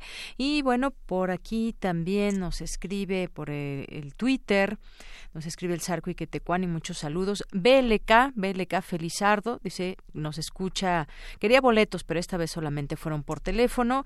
Gracias, BLK en algún momento yo sé que te vas a ganar alguno de los de los regalos que damos en este espacio. Dice, claro, los escucho de lunes a viernes de una a 3, siempre son mis compañeros durante la jornada laboral. Muchas gracias. Gracias, BLK eh, Felizardo, que además, bueno, pues aquí vimos ya algunas fotografías. Le gusta ser ciclista urbana. Muchísimas gracias por tu escucha. El Zarco, es más fácil llegar al Helénico por Avenida de Revolución, nos dice. Y bueno, pues le gustó la canción de la rola de Nirvana, nos dice aquí Ike Tecuani, para Rodrigo. Eh, también nos dice, excelente programa, quería boletos, gracias BLK. El Centro Cultural Helénico también aquí atento a, esta, eh, a estas recomendaciones de lo que se puede apreciar en este en este teatro. Alejandro Cardiel, también muchas gracias. Gabriel Frank, interesante entrevista, esta donde hablábamos con eh, la doctora Rocío García sobre el agua de lluvia si se puede beber. Muchas gracias. Y bueno, ahí está abierta la invitación también al Centro de Ciencias de la Atmósfera. Gracias a Ojolo Yarek Lightwood, a Alex Piñón, a Yare Ramos, a Mauricio Guzmán, a José Luis León, eh, Alex Jardiel, ya, no, ya lo dijimos. Feliz inicio de semana nos desea. Y lunes de cartografía RU. Sí, en un momento Otto Cázares estará por aquí platicándonos sobre Ayotzinapa desde su muy peculiar forma de platicarnos eh, sobre la vida. Y bueno, también eh, el Zarco Iquetecuani dice, alguien dijo Internet de las Cosas. Y aquí está también Otto Cázares, Ayotzinapa y la repentina iluminación nocturna, por ahí de las 14.40 horas estará aquí con nosotros. José Luis Sánchez, buen inicio de semana. Dice, es doble la tragedia por las lluvias intensas como en Sinaloa, que afectó de eh, pérdidas de vida muy lamentable, pero más lo es que uno de los graneros productores de maíz eh, sé que dependemos, ya se perdió de la, cosecha de este siglo, habrá escasez y sobreprecio. Y bueno, aquí nos tuitea una nota del diario Reforma. Muchas gracias, eh, José Luis Sánchez, Edwin Abel, editorial Enequén, dice estamos en la hora de lunch y empezando la semana con Radio UNAM en Prisma RU. Muchísimas gracias a los amigos de editorial Enequén, como siempre, al defensor de Radio y TV UNAM también, por supuesto, siempre muy atentos y muchos saludos a nuestros amigos de UNAM Global, a Guerrero X también, muchísimas gracias y a todas las personas que se sumen con nosotros, al PUIC UNAM, Cultura UNAM, eh, Carla Tuy y todos los que estén aquí con nosotros. Dos con nueve minutos. Pues nos vamos ahora a nuestra cápsula del 68, iniciando esta semana. En esta ocasión, Félix Hernández Gamundi, ex líder del, del movimiento del 68, nos platica que, sobre las denuncias que se hicieron después del movimiento. Adelante. Radio UNAM presenta Recuentos. En voz de los actuantes. Félix Hernández Gamundi encuentro sin que me tapen la voz. Félix Gamundi nos habla sobre las denuncias que se hicieron a partir del genocidio efectuado el 2 de octubre en la plaza de Tlatelolco. Crece más la hierba amada Habíamos venido presentando una demanda en contra de Díaz Ordaz de Echeverría y de más de 60 corresponsables en la, represión de 68. Y esta es una denuncia que comenzamos presentando desde los años 70 y que antes de nosotros nuestros propios abogados por cuenta propia habían presentado la misma demanda y siempre fue rechazada porque Gustavo Díaz Ordaz declaró todos los expedientes referidos a 68, lo declaró en reserva que es esta forma de buscarse impunidad de, los gobernantes que sigue hasta nuestros días. Estaba en reserva por 30 años. Se cumplieron en 98. De suerte que antes de 98, volví, antes del cierre de 98, volvimos a presentar la, denuncia y nos la rechazaron. Llega el, el 3 de octubre o sea, un, 30 eh, años más un día, y la PGR nos vuelve a rechazar la denuncia con el argumento de que, que creen, pues ya prescribieron los delitos porque ya pasaron 30 años. Fuimos perdiendo una instancia y la otra y la otra, hasta que llegamos a la Suprema Corte de Justicia con una demanda de amparo, y es la Corte quien le ordena a la PGR abrir la averiguación previa correspondiente y así se inician los procesos. Por eso le cae al gobierno de Fox, porque eh, entre que vamos poniéndole un pie a la PGR, eh, nos le vamos atravesando a la PGR con amparos, eh, en los últimos días del gobierno de Cedillo, la Corte le ordena a la PGR. Y entonces ya le toca al, al, al, nuevo procurador ya del nuevo periodo de gobierno encabezado por Fox. Por eso se abre ahí en ese momento. Y, y, y, fuimos nuevamente en la, en, en, la, misma dificultad para que fuera admitida la, la denuncia, fue el proceso igualito. Hasta que llegamos con amparos, apelaciones y todo esto a un tribunal unitario que es el que al analizar el caso, analizar el expediente, concluye que existe el delito de, genocidio, que se surten todas las, las condiciones para comprobar el delito de genocidio y extiende la orden de aprehensión en contra de Echeverría y luego extiende otras órdenes de aprehensión en contra de Miguel Nazararo, responsable directo de las, de las torturas, en contra de Luis de la Barreda, ambos ex directores de la Federal de Seguridad y ambos involucrados en problemas de, de tortura de manera directa y en algunos casos de manera indirecta, pero hay órdenes de aprehensión en contra de ellos. por todo y nada aprende de 50 años atrás. Radio UNAM presentó Recuentos. Ellos y los de ahora siguen cambiando el rumbo de la historia. Queremos escuchar tu voz. Nuestro teléfono en cabina es 55 36 43 39. Tu opinión es muy importante. Escríbenos al correo electrónico prisma.radiounam@gmail.com. Dos de la tarde con 14 minutos y bueno, pues se acerca el 2 de octubre y con ello nos acercamos también a muchas reflexiones que se siguen haciendo desde quienes fueron participantes de este movimiento, ex líderes, estudiantes y también pues eh, esa mirada actual sobre el 68 está presente también. Y bueno, pues hay información sobre el INAI, el Pleno del Instituto Nacional de Transparencia, Acceso a la Información y Protección de Datos personales, determinó eh, hacer pública la información del movimiento estudiantil de 1968, agrupada en una colección del Archivo General de la Nación y la Universidad Nacional Autónoma de México. Para hablarnos de este tema, ya tengo la línea telefónica, le agradezco mucho, nos tome esta llamada, a la doctora Mercedes de Vega. Eh, Mercedes de Vega es directora del Archivo General de la Nación y le doy la bienvenida a este espacio de Prisma RU de Radio UNAM. Doctora, bienvenida buenas tardes. ¿Qué tal? Muy buenas tardes. Muchas gracias por la invitación a participar con el auditorio de Radio UNAM sobre este importante tema. Así es, doctora, pues sobre todo la importancia de conocer esta información que ocultó el Estado mexicano eh, se hará pública y en ella hay informes de muchas cosas, entre ellas informes, informes médicos acerca de la causa de, la muerte de varios jóvenes, por ejemplo. Que me gustaría conocer su, su opinión al respecto de lo importante que es abrir estos archivos.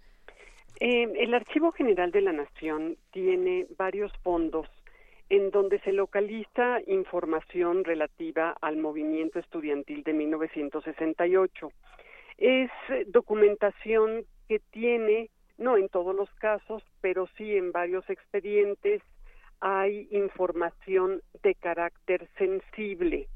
Es decir, información que de acuerdo con la normatividad vigente no podemos dar a conocer a menos que el INAI autorice su apertura.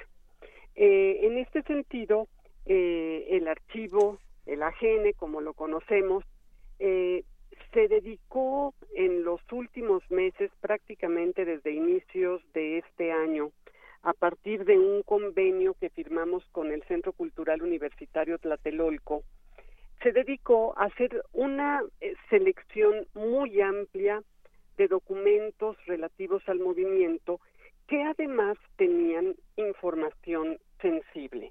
Es decir, eh, había información relativa a la ideología política de los personajes que aparecen en los documentos, relativa a sus eh, condiciones de salud, a sus creencias religiosas, que son datos que por ley se deben proteger. Entonces, eh, hicimos toda una argumentación muy amplia que presentamos al INAI, el Centro Cultural Universitario Tlatelolco y el AGN para que nos autorizaran el acceso a esta información sensible. ¿Por qué? Porque consideramos que por el interés que representa el conocer estos hechos del pasado, se debía eh, otorgar esta autorización para que los mexicanos puedan conocer un episodio tan relevante de su historia como lo fue el movimiento estudiantil, que abrió el camino a los procesos de democratización que posteriormente hemos vivido en nuestro país.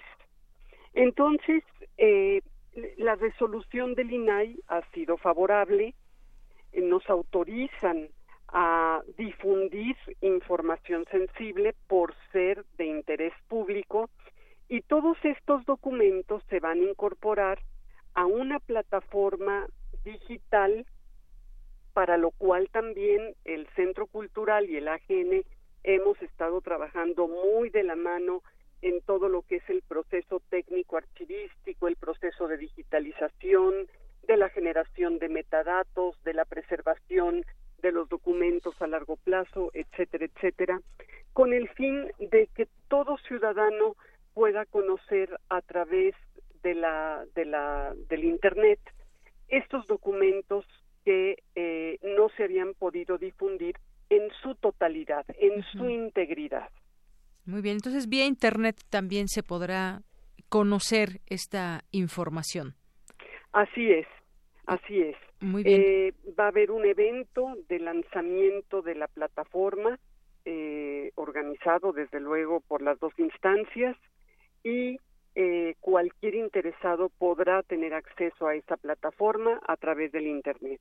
Así es, y como usted nos decía, hay información de carácter eh, sensible y que no se puede dar a conocer así nada más tiene que haber, en este caso, pues ya una petición de parte del INAI, eh, conocer sobre el movimiento es lo que dice el INAI, es mayor este interés al interés de proteger los datos personales en este caso.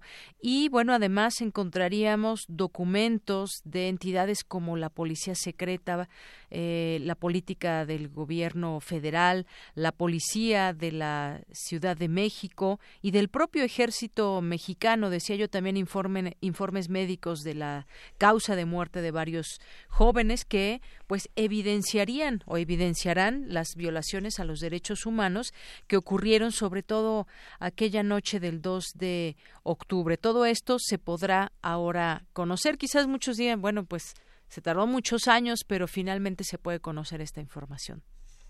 Así es.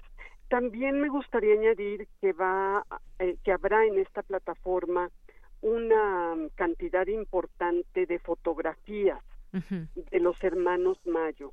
Eh, la colección de los hermanos Mayo es una colección particularmente rica. Eh, está bajo custodia de la AGN y también se hizo una selección muy amplia de imágenes.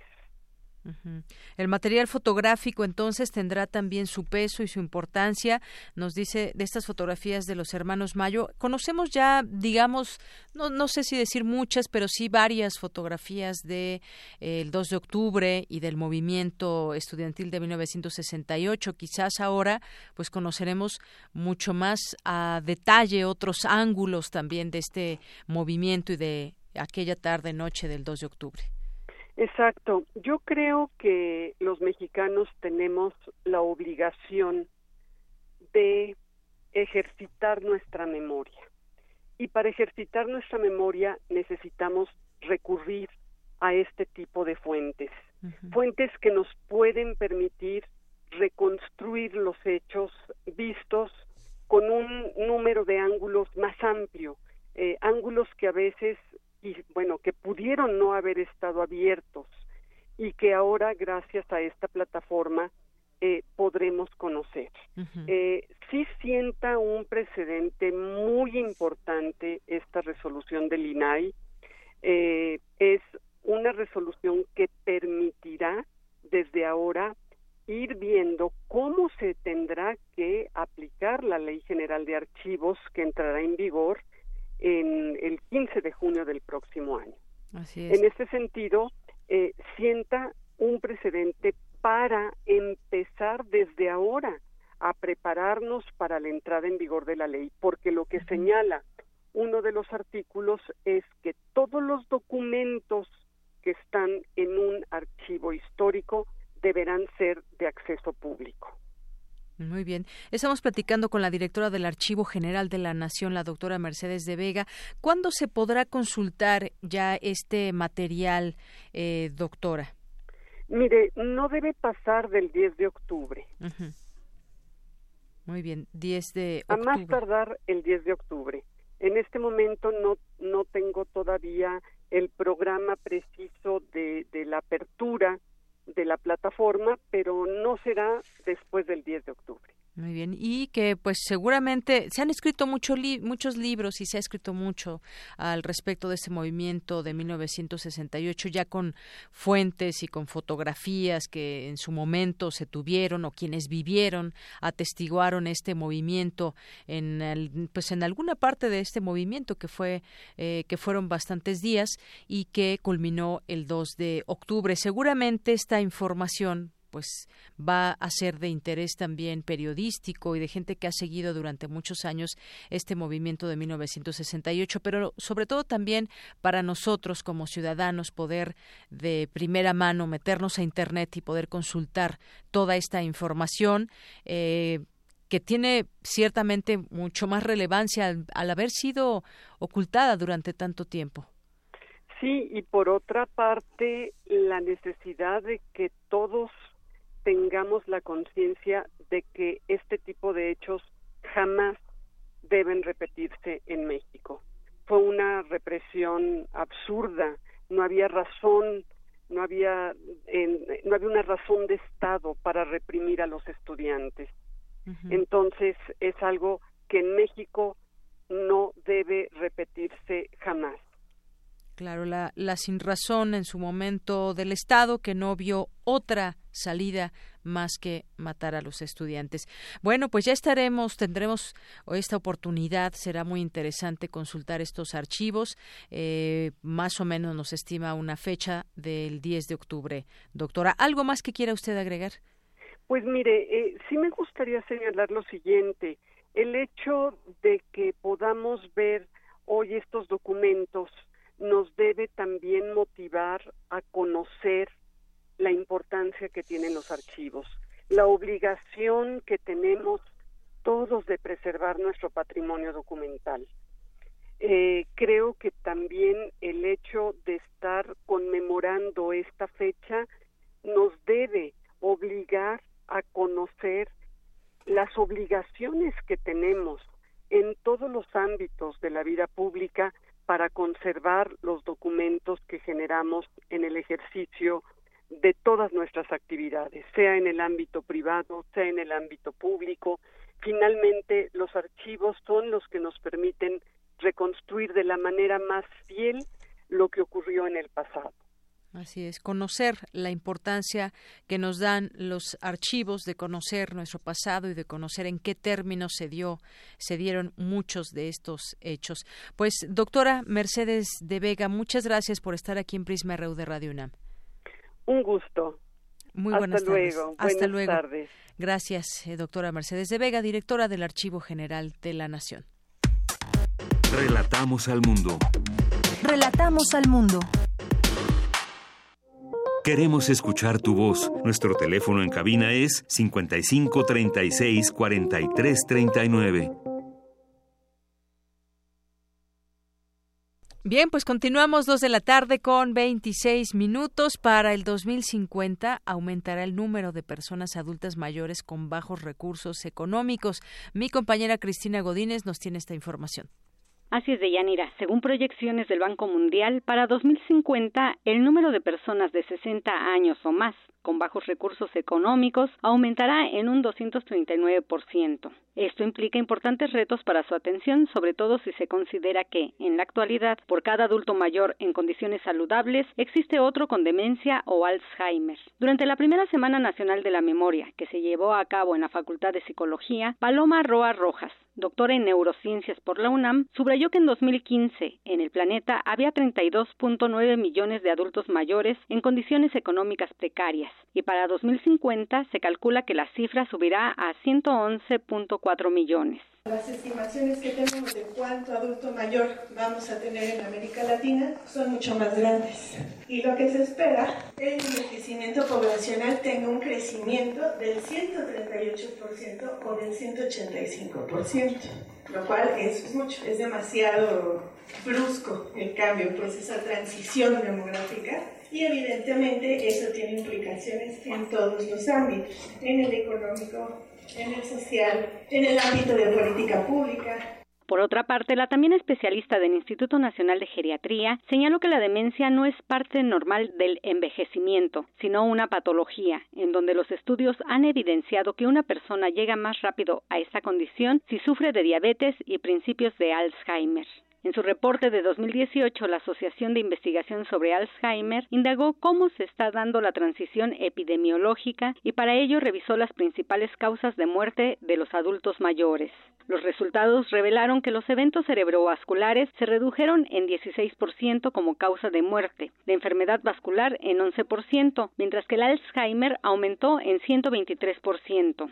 Hasta el momento, para las demencias se han identificado factores de riesgo no modificables y otros que sí se pueden prevenir como la obesidad, la hipertensión o la dieta inadecuada. Una persona diabética tiene 1.87% más posibilidades de tener demencia, pues el solo hecho de ser diabético aumenta en 8.8% el riesgo de deterioro cognitivo. En el caso de su grupo de trabajo, la doctora Roa Rojas precisó que actualmente revisan la reserva cognitiva, es decir, una serie de estructuras que ayudan a las personas a aun cuando tienen daño o afectaciones en el cerebro debido al Alzheimer. Y una de las claves, expuso la doctora, era el nivel educativo, pues entre mayor sea el grado de estudios y responsabilidades, mejor se mantiene su memoria. La doctora concluye que tener actividad física diaria, interactuar constantemente con otras personas y tener una ocupación compleja en la que se tomen decisiones es importante para mantener la reserva cognitiva. Este es mi reporte. Buenas tardes.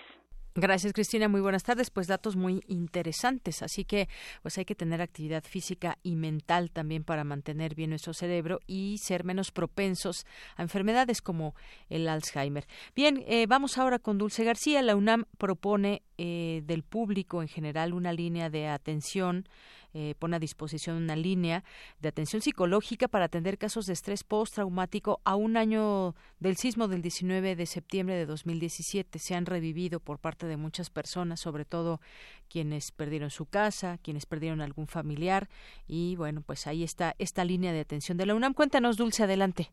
Deyanira, te saludo con mucho gusto a ti y al auditorio de Prisma RU. El miedo a los sismos, a la violencia, la inseguridad y las noticias falsas que circulan en las redes sociales se han constituido como una amenaza de daño físico o psicológico que pone en riesgo la vida de las personas e impide un desarrollo favorable. Silvia Morales Chainé, coordinadora de los Centros de Formación y Servicios Psicológicos de la Facultad de Psicología de la UNAM, indicó que los temblores de septiembre de 1985 y 2017 han dejado una profunda huella en los mexicanos, por lo que el temor es una de las principales emociones ante la posibilidad de un movimiento telúrico. Además, subrayó, las noticias falsas relacionadas con los fenómenos naturales son preocupantes y mucho más frecuentes de lo deseado. Una ocasión o repetidas ocasiones pueden provocar este tipo de reacciones de estrés postraumático o de eventos de, de, violencia. Las experiencias que el individuo tiene a partir de eventos como estos determinan también si un evento va a resultar traumático para una persona o no. Los efectos duraderos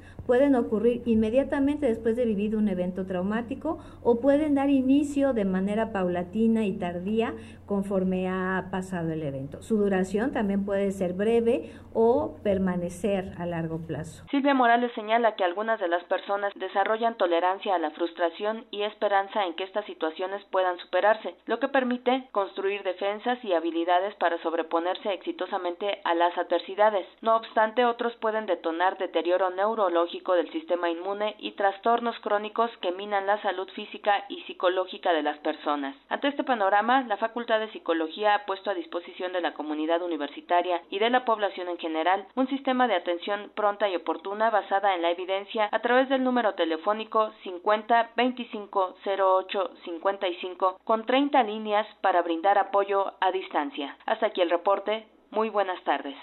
Gracias, Dulce García. Muchas gracias por esta información. Y nos vamos ahora con Cindy Pérez Ramírez. La UNAM impulsa la investigación del cráter Chicxulub, causante de la extinción de los dinosaurios. Adelante, Cindy. Así es, Deyanira, el rector de la UNAM, Enrique Graue Vigers, signó un convenio de colaboración con el gobernador de Yucatán, Rolando Zapata Bello, por el que se establecerá de manera conjunta la unidad de estudios avanzados del cráter Chicxulub. El objetivo es que esta instancia genere investigación, divulgación científica y docencia sobre este cráter ocasionado por la caída de un meteorito hace 66 millones de años y que es el mejor laboratorio natural para analizar la evolución de la vida, el sistema solar, las superficies planetarias y nuestro propio mundo. El cráter Chicxulub, que se localiza en la plataforma carbonatada de Yucatán en el Golfo de México y mide alrededor de 200 kilómetros, afectó los sistemas de soporte de vida y causó la extinción del 75% de las especies, incluidos los dinosaurios. Ese hecho dio paso al surgimiento de los mamíferos, entre ellos los primates y los humanos.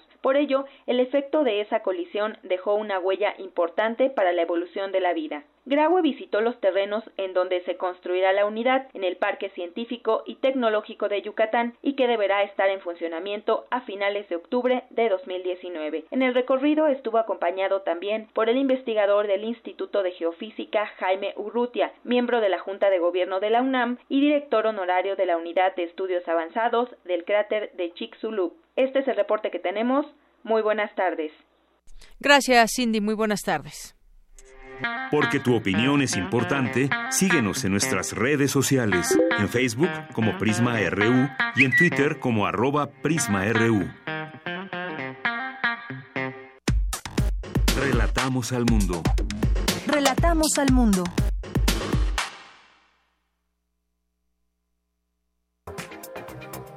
Internacional RU. En el arranque de la séptima tercera Asamblea General de las Naciones Unidas, el presidente de Estados Unidos, Donald Trump, pidió la cooperación internacional para desmantelar la producción de drogas y combatir la epidemia de adicción que cuesta la vida a millones de personas. Es un gran honor hablar sobre el desmantelamiento de la producción de drogas y combatir la epidemia de adicción que cuesta la vida a millones de personas en todo el mundo. La producción de cocaína y de opio ha alcanzado cifras récords. Las muertes globales causadas por el uso de las drogas han aumentado el 60% entre 2000 y 2015. Es absolutamente terrible. Elecciones y la posibilidad de un segundo referéndum para aprobar o rechazar el Brexit es el actual panorama en Reino Unido. En este sentido, la primera ministra Theresa May pidió a sus seguidores mantener la cabeza fría, pues actualmente las negociaciones están congeladas.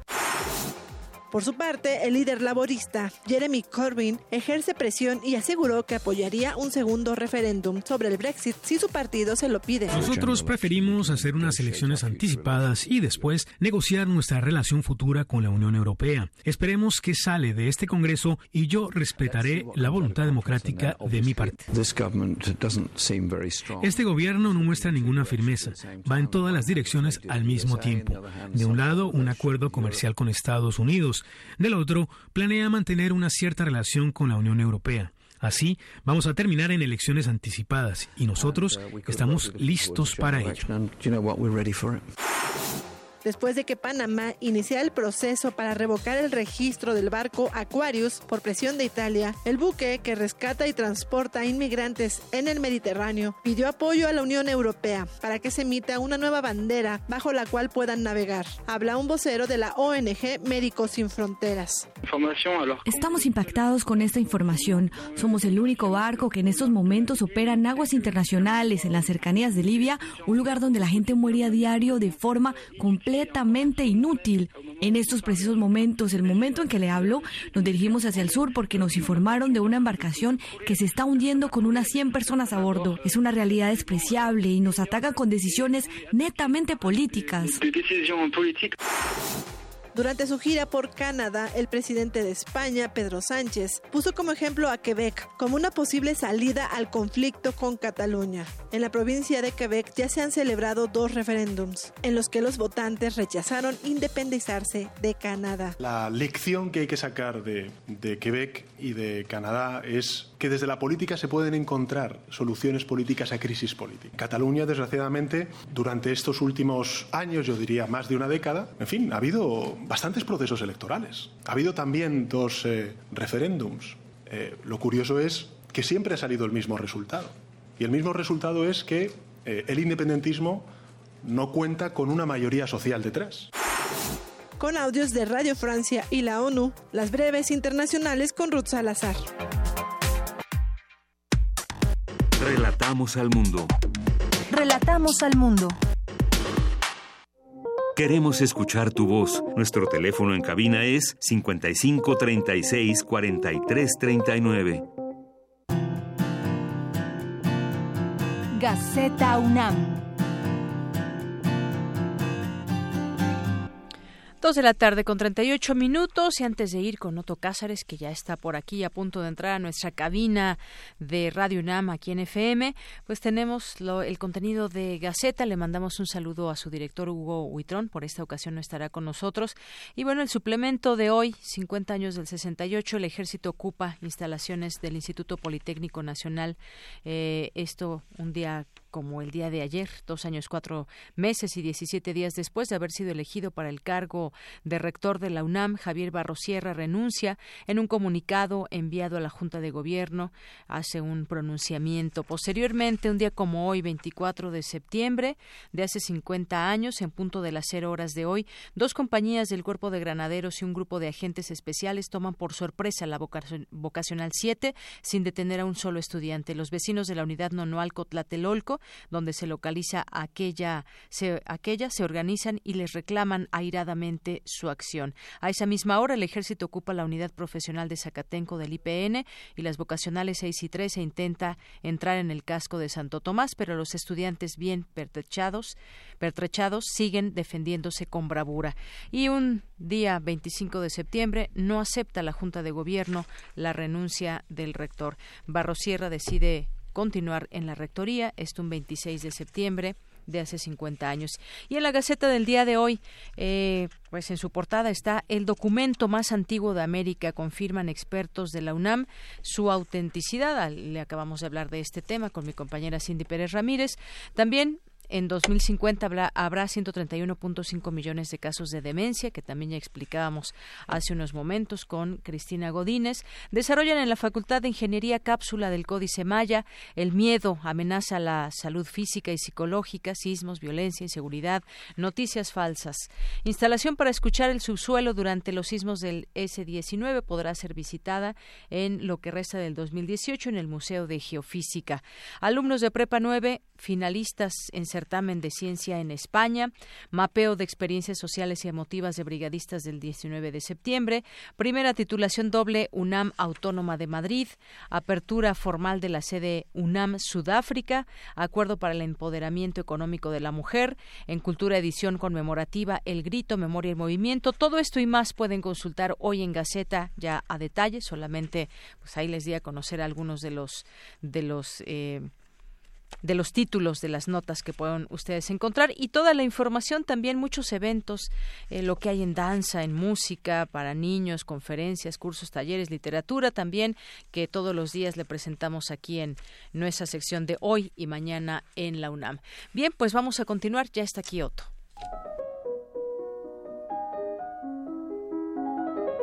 Cartografía RU con Otto Cázares.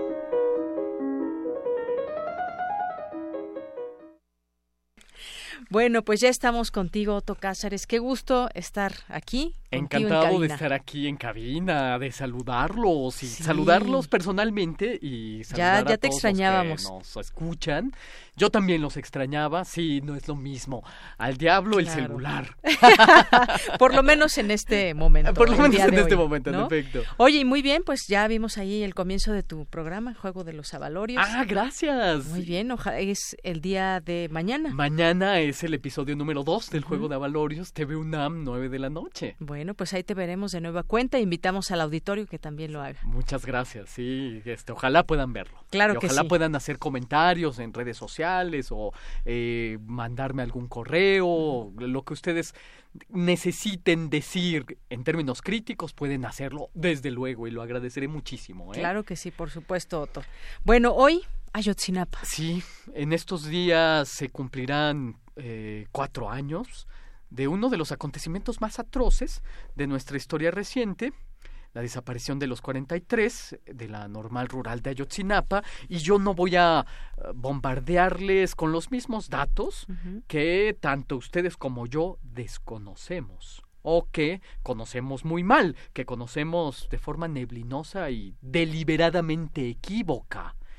Eh, más bien voy a reflexionar acerca de ese niño que va a cumplir cuatro años y que ha crecido en nuestro interior y que ha aprendido a balbucir un niño de cuatro años que llevamos en nuestro interior y que por desgracia podría estar lleno de futuro. A mí me parece que Ayotzinapa significa en nuestra conciencia mexicana muchas cosas o que su significación tiene muchas aristas. Por principio, Ayotzinapa para los que no estuvimos directamente involucrados, porque todos estamos involucrados, pero algunos de manera indirecta, eh, Ayotzinapa tuvo, eh, nos hizo ver la certeza enormemente angustiante de que no hay hermenéutica, de que no hay técnica o arte de interpretación histórica que nos quite la sensación radical de extrañeza, de angustia y de sinsentido. Ayotzinapa es la sensación radicalizada eh, de ir de vuelta al laberinto de la soledad del que habló Paz a mediados del siglo pasado, de volvernos unos desvalidos de la existencia y desarmados de herramientas para interpretarla. Ayotzinapa ha significado la normalización de la atrocidad como forma de entender lo real.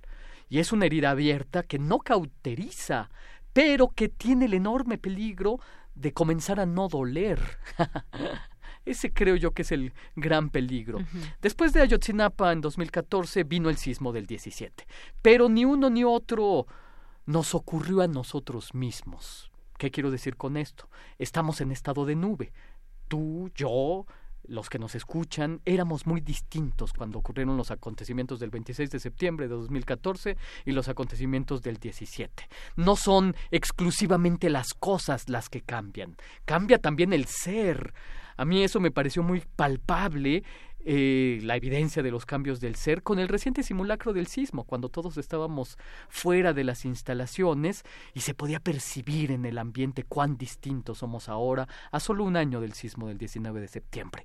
Bueno, Ayotzinapa significa una radical mutación. No somos los de entonces. El ciudadano, se convirtió en ese homo sacer del que ya he hablado aquí en estas cartografías, que es una eh, figura jurídica del antiguo derecho romano, que ha pensado con profundidad el filósofo italiano Giorgio Agamben. Homo sacer es la figura jurídica de aquel al que se puede vejar, de aquel al que se puede matar, torturar, al tiempo en que se lo vuelve pasto para los medios de comunicación que como pueden, eluden saber, eluden entender, solo buscan mostrar esta desaparición, esta vejación, esta tortura. Y por nuestra parte, la determinación académica, la determinación de Radio UNAM, la, la determinación ética fue siempre no dejarnos enseguecer por la propaganda que sostenía la llamada verdad histórica. Eh, tan pronto como ésta se postuló, surgieron por todas partes, o por lo menos aquellos lugares donde todavía resplandecen la inteligencia, la intuición y la invención, contrafuegos, es decir, contranarraciones, otras narraciones, historias a contrapelo, historias a contrafuego, otros puntos de vista que, claro, eh, tuvieron un enorme abanico que fueron de la alarma a las teorías de conspiración más o menos descabelladas, más o menos fundadas, pero siempre tratando de esbozar un porqué. La violencia del 26 de septiembre en Iguala fue tan atroz, fue tan gratuita, que pareció decir la violencia existe porque sí. Violencia tan gratuita pero al mismo tiempo tan irrevocable, una violencia que buscó borrar al otro y por eso es tan sórdida, desaparecer, nulificar, desrostrizar al otro. Y disculpen la invención de este neologismo atroz, desrostrizar al otro. Todo genocidio es un genocidio del rostro, desaparecer el rostro del otro. La alarma, la desesperación de la ciudadanía estribó en que no podíamos recuperar el estado anterior antes del 26 de septiembre y en 26 de septiembre pues se hicieron indistinguibles. Ocurrió algo que en nuestro estado de entendimiento escapaba a toda objetivación teórica. Eh, surgieron las narraciones de los medios de comunicación, pero había que estar en contrafuego de estas historias. Lo que resultó era de un carácter tan incatalogable que lo teníamos que deletrear como acontecimientos, teníamos que rescatar pizcas de sinsentido regadas por doquier.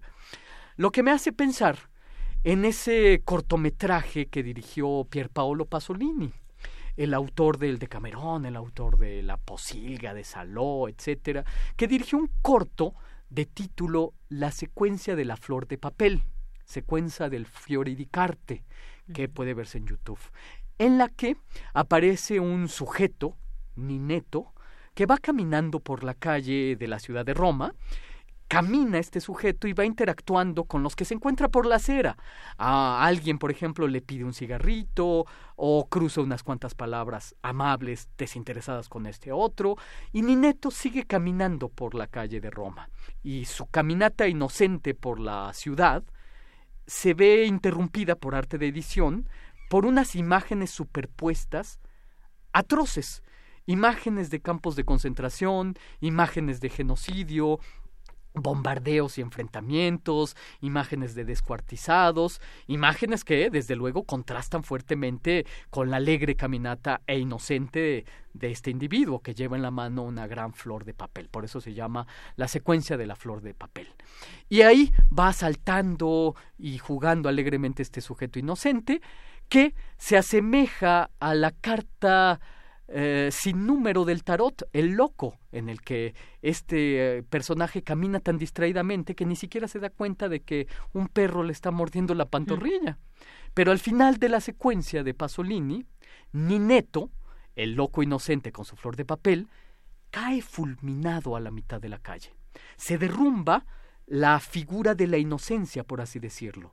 Y derrumbada esta figura de la inocencia, se oye una voz en off tremebunda que dice, eh, la traducción es mía, así que eh, probablemente carezca de fuerza poética como tiene el original italiano, dice la voz en off, la inocencia es una culpa. Los inocentes serán condenados porque ya no tienen derecho a ser tales. Los inocentes ya no tienen derecho a serlo. Después se agregan algunas reflexiones eh, acerca de que aquellos que como Nineto pasan la vista inocente frente al carrusel de la historia, esos, sostiene Pasolini, en su dura secuencia de escasos diez minutos, son los verdaderos culpables. ¡Sas! Todos somos ese Nineto y no tenemos derecho ya a ser inocentes.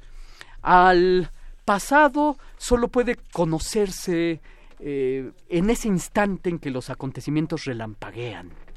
Eso lo sostuvo Walter Benjamin en sus tesis sobre la historia. Ay, esos calendarios misteriosos de los que hablé hace algunas cartografías, en las que los sismos se repiten, de acuerdo a un calendario que desconocemos, vuelve a irrumpir aquí. Walter Benjamin se quitó la vida desesperado de la huida el 26 de septiembre. También. Eh, de modo que aquí también hay un calendario misterioso. El 26 de septiembre de 2014 hubo un chispazo, un instante que relampaguea que es un momento de peligro, como lo llamaría Walter Benjamin. La historia entonces, según esta concepción benjaminiana, Sería algo así como esa pintura misteriosa de Giorgione, en la que un bosque cerrado y de noche es repentinamente iluminado por un relámpago que serpentea en el cielo nocturno y nos permite ver a una mujer que amamanta a un niño y a un hombre vestido de soldado protegiendo, al parecer, a la madre y al hijo. Bueno, pues la historicidad del ser es semejante a ese instante misterioso, momentáneamente iluminado. Walter Benjamin dirá que este instante iluminado es el instante de peligro, instante en el que sentimos en carne propia que la existencia puede no ser determinada por nosotros mismos. Es bastante trágico, ¿no? No ser dueño de nosotros mismos ni de nuestras determinaciones. La libertad significa que soy yo quien me enfrenta a mi propia contingencia y y no que la contingencia me es determinada por otros. La angustia entonces que a nosotros inocentes, que como Nineto de la secuencia de Pasolini ya no tenemos derecho a hacerlo, es que la existencia puede no ser dueña de sus circunstancias, puede no determinarse a sí misma, y esto, amigos míos, es precisamente convertirnos en un homo sacer no estamos determinando nuestras circunstancias. Nuestras circunstancias nos son determinadas. Pero no quiero terminar este comentario radiofónico de esta manera, tan sórdida. Eh, diré que la historia es el escenario donde se juega nuestro destino. Cada vez que eh, volteamos a ver ese instante, ese relámpago que iluminó la noche del 26 de septiembre en Iguala, recordemos esta otra frase de la tesis de Benjamin, la número 6, que dice, el don de prender para el pasado la chispa de la esperanza solo le corresponde al historiador perfectamente convencido de que si el enemigo triunfa, y aquí el enemigo es la verdad, esa llamada verdad histórica, todo tipo de absoluto, todo tipo de propaganda, aquí el enemigo es el olvido. Si el enemigo triunfa, ni siquiera los muertos estarán seguros. Así es. Y esto es lo que yo tengo que decir este lunes 24 de septiembre de 2018. Pues muchísimas gracias, Otto, que desde esa reflexión nos traes a plantearnos siempre ese tema de Ayotzinapa y ahora con la Comisión de la Verdad veremos qué verdad se reescribe sobre las mentiras que se han dicho al respecto. Sí, bueno, siempre con esta metáfora de la tesis número 6, de que tenemos que voltear atrás en el tiempo, cuatro años, para ver que ese acontecimiento está deliberadamente oscurecido deliberadamente nocturno. Y hay que prender una chispa eh, para interpretar de nuevo. Es este, esta metáfora del relámpago que ilumina la tempestad de Giorgione. Así es. Bueno, Otto, pues muchísimas gracias. de nada, y vamos a un sobremesa un poco más amable con la voz del mundo. Con Montserrat Muñoz, adelante.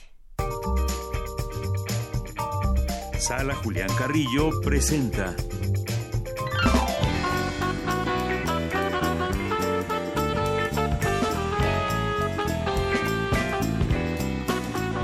Montserrat Muñoz, y aquí lista en cabina. ¿Cómo estás? Hola, ¿qué tal? ¿Cómo están, queridos todos? Pues de Yanira o todo el equipo de Prisma RU, también a nuestra audiencia, quienes nos escuchan y también visitan en la sala Julián Carrillo. Estamos en Adolfo Prieto número 133 y ya saben que esta sección es para hacerles pues una invitación siempre a las actividades que semanalmente nutren la cartelera cultural ofrecida aquí de entrada libre por las noches regularmente de lunes a viernes.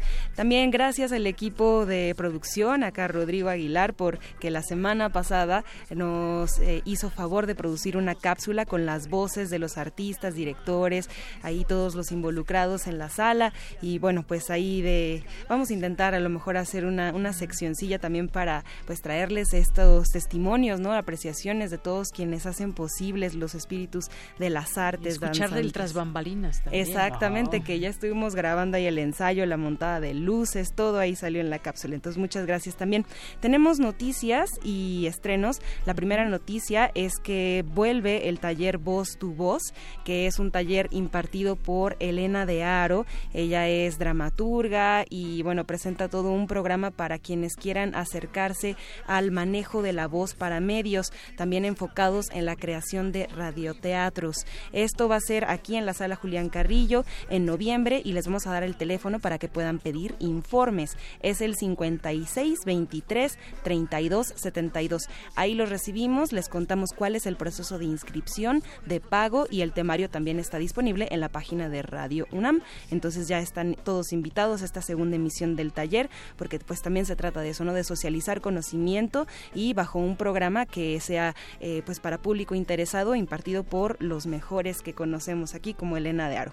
También eh, los lunes, hoy es la última función de hashtag El cuerpo del sol o diálogo para enamorar al infierno, una historia en la intimidad de una habitación de una pareja, quienes eh, viven en Siria y bueno, entre la brutalidad de la guerra descubrimos cómo es que el amor es solamente la cosa más eh, la mejor cosa, ahí está, que el amor es la mejor cosa inventada por los seres humanos. Solo esto podría eh, sobrepasar todos los confines de la guerra. Entonces, vengan, por favor, es una pieza corta a las 8 de la noche. Hoy es la última función y el otro lunes, que es parte del estreno, ya les contamos que habrá.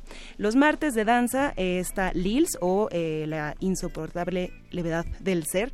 Esto es una coreopoética que nos presentó un poco de danza conceptual, performance y una adaptación de la literatura a los movimientos dancísticos, todo acompañado de músicas, eh, tienen desde el rock hasta jazz y también diálogos que grabaron los mismos bailarines y bailarinas, entonces termina siendo una puesta en escena bastante completa y pues también multidisciplinaria. Vengan a ver la última función mañana de danza, martes de danza a las 8 de la noche, el miércoles a las 6 allá en el Rancho Grande de 1949, esta película de Fernando de Fuentes que cierra el ciclo ya tuvimos un arco entre lo social, lo político y lo revolucionario de este director. Y por supuesto nos acompañará pues esta película que fue eh, importante para la entrecomillada época de oro del cine mexicano y entrecomillada porque siempre se hace una presentación y una discusión al final donde se habla de pues cuál es la época de oro, ¿no? Qué valores, qué eh, tema, el tema de la industria, el tema también de la producción creativa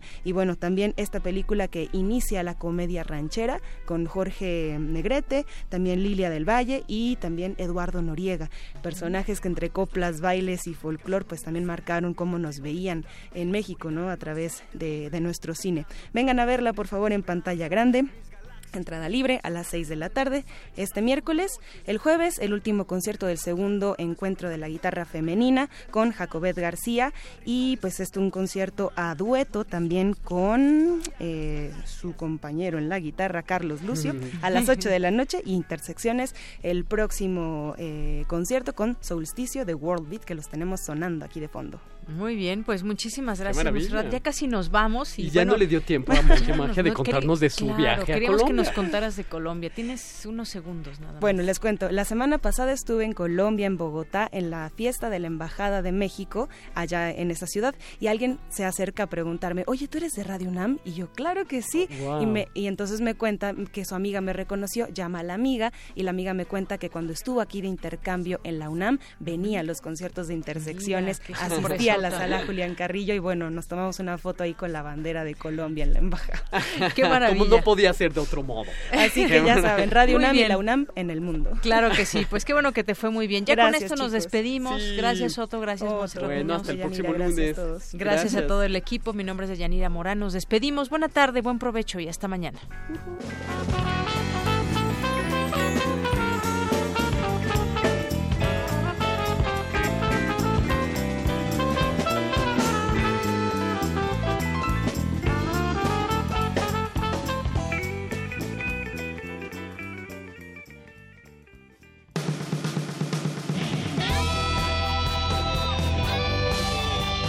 Prisma RU.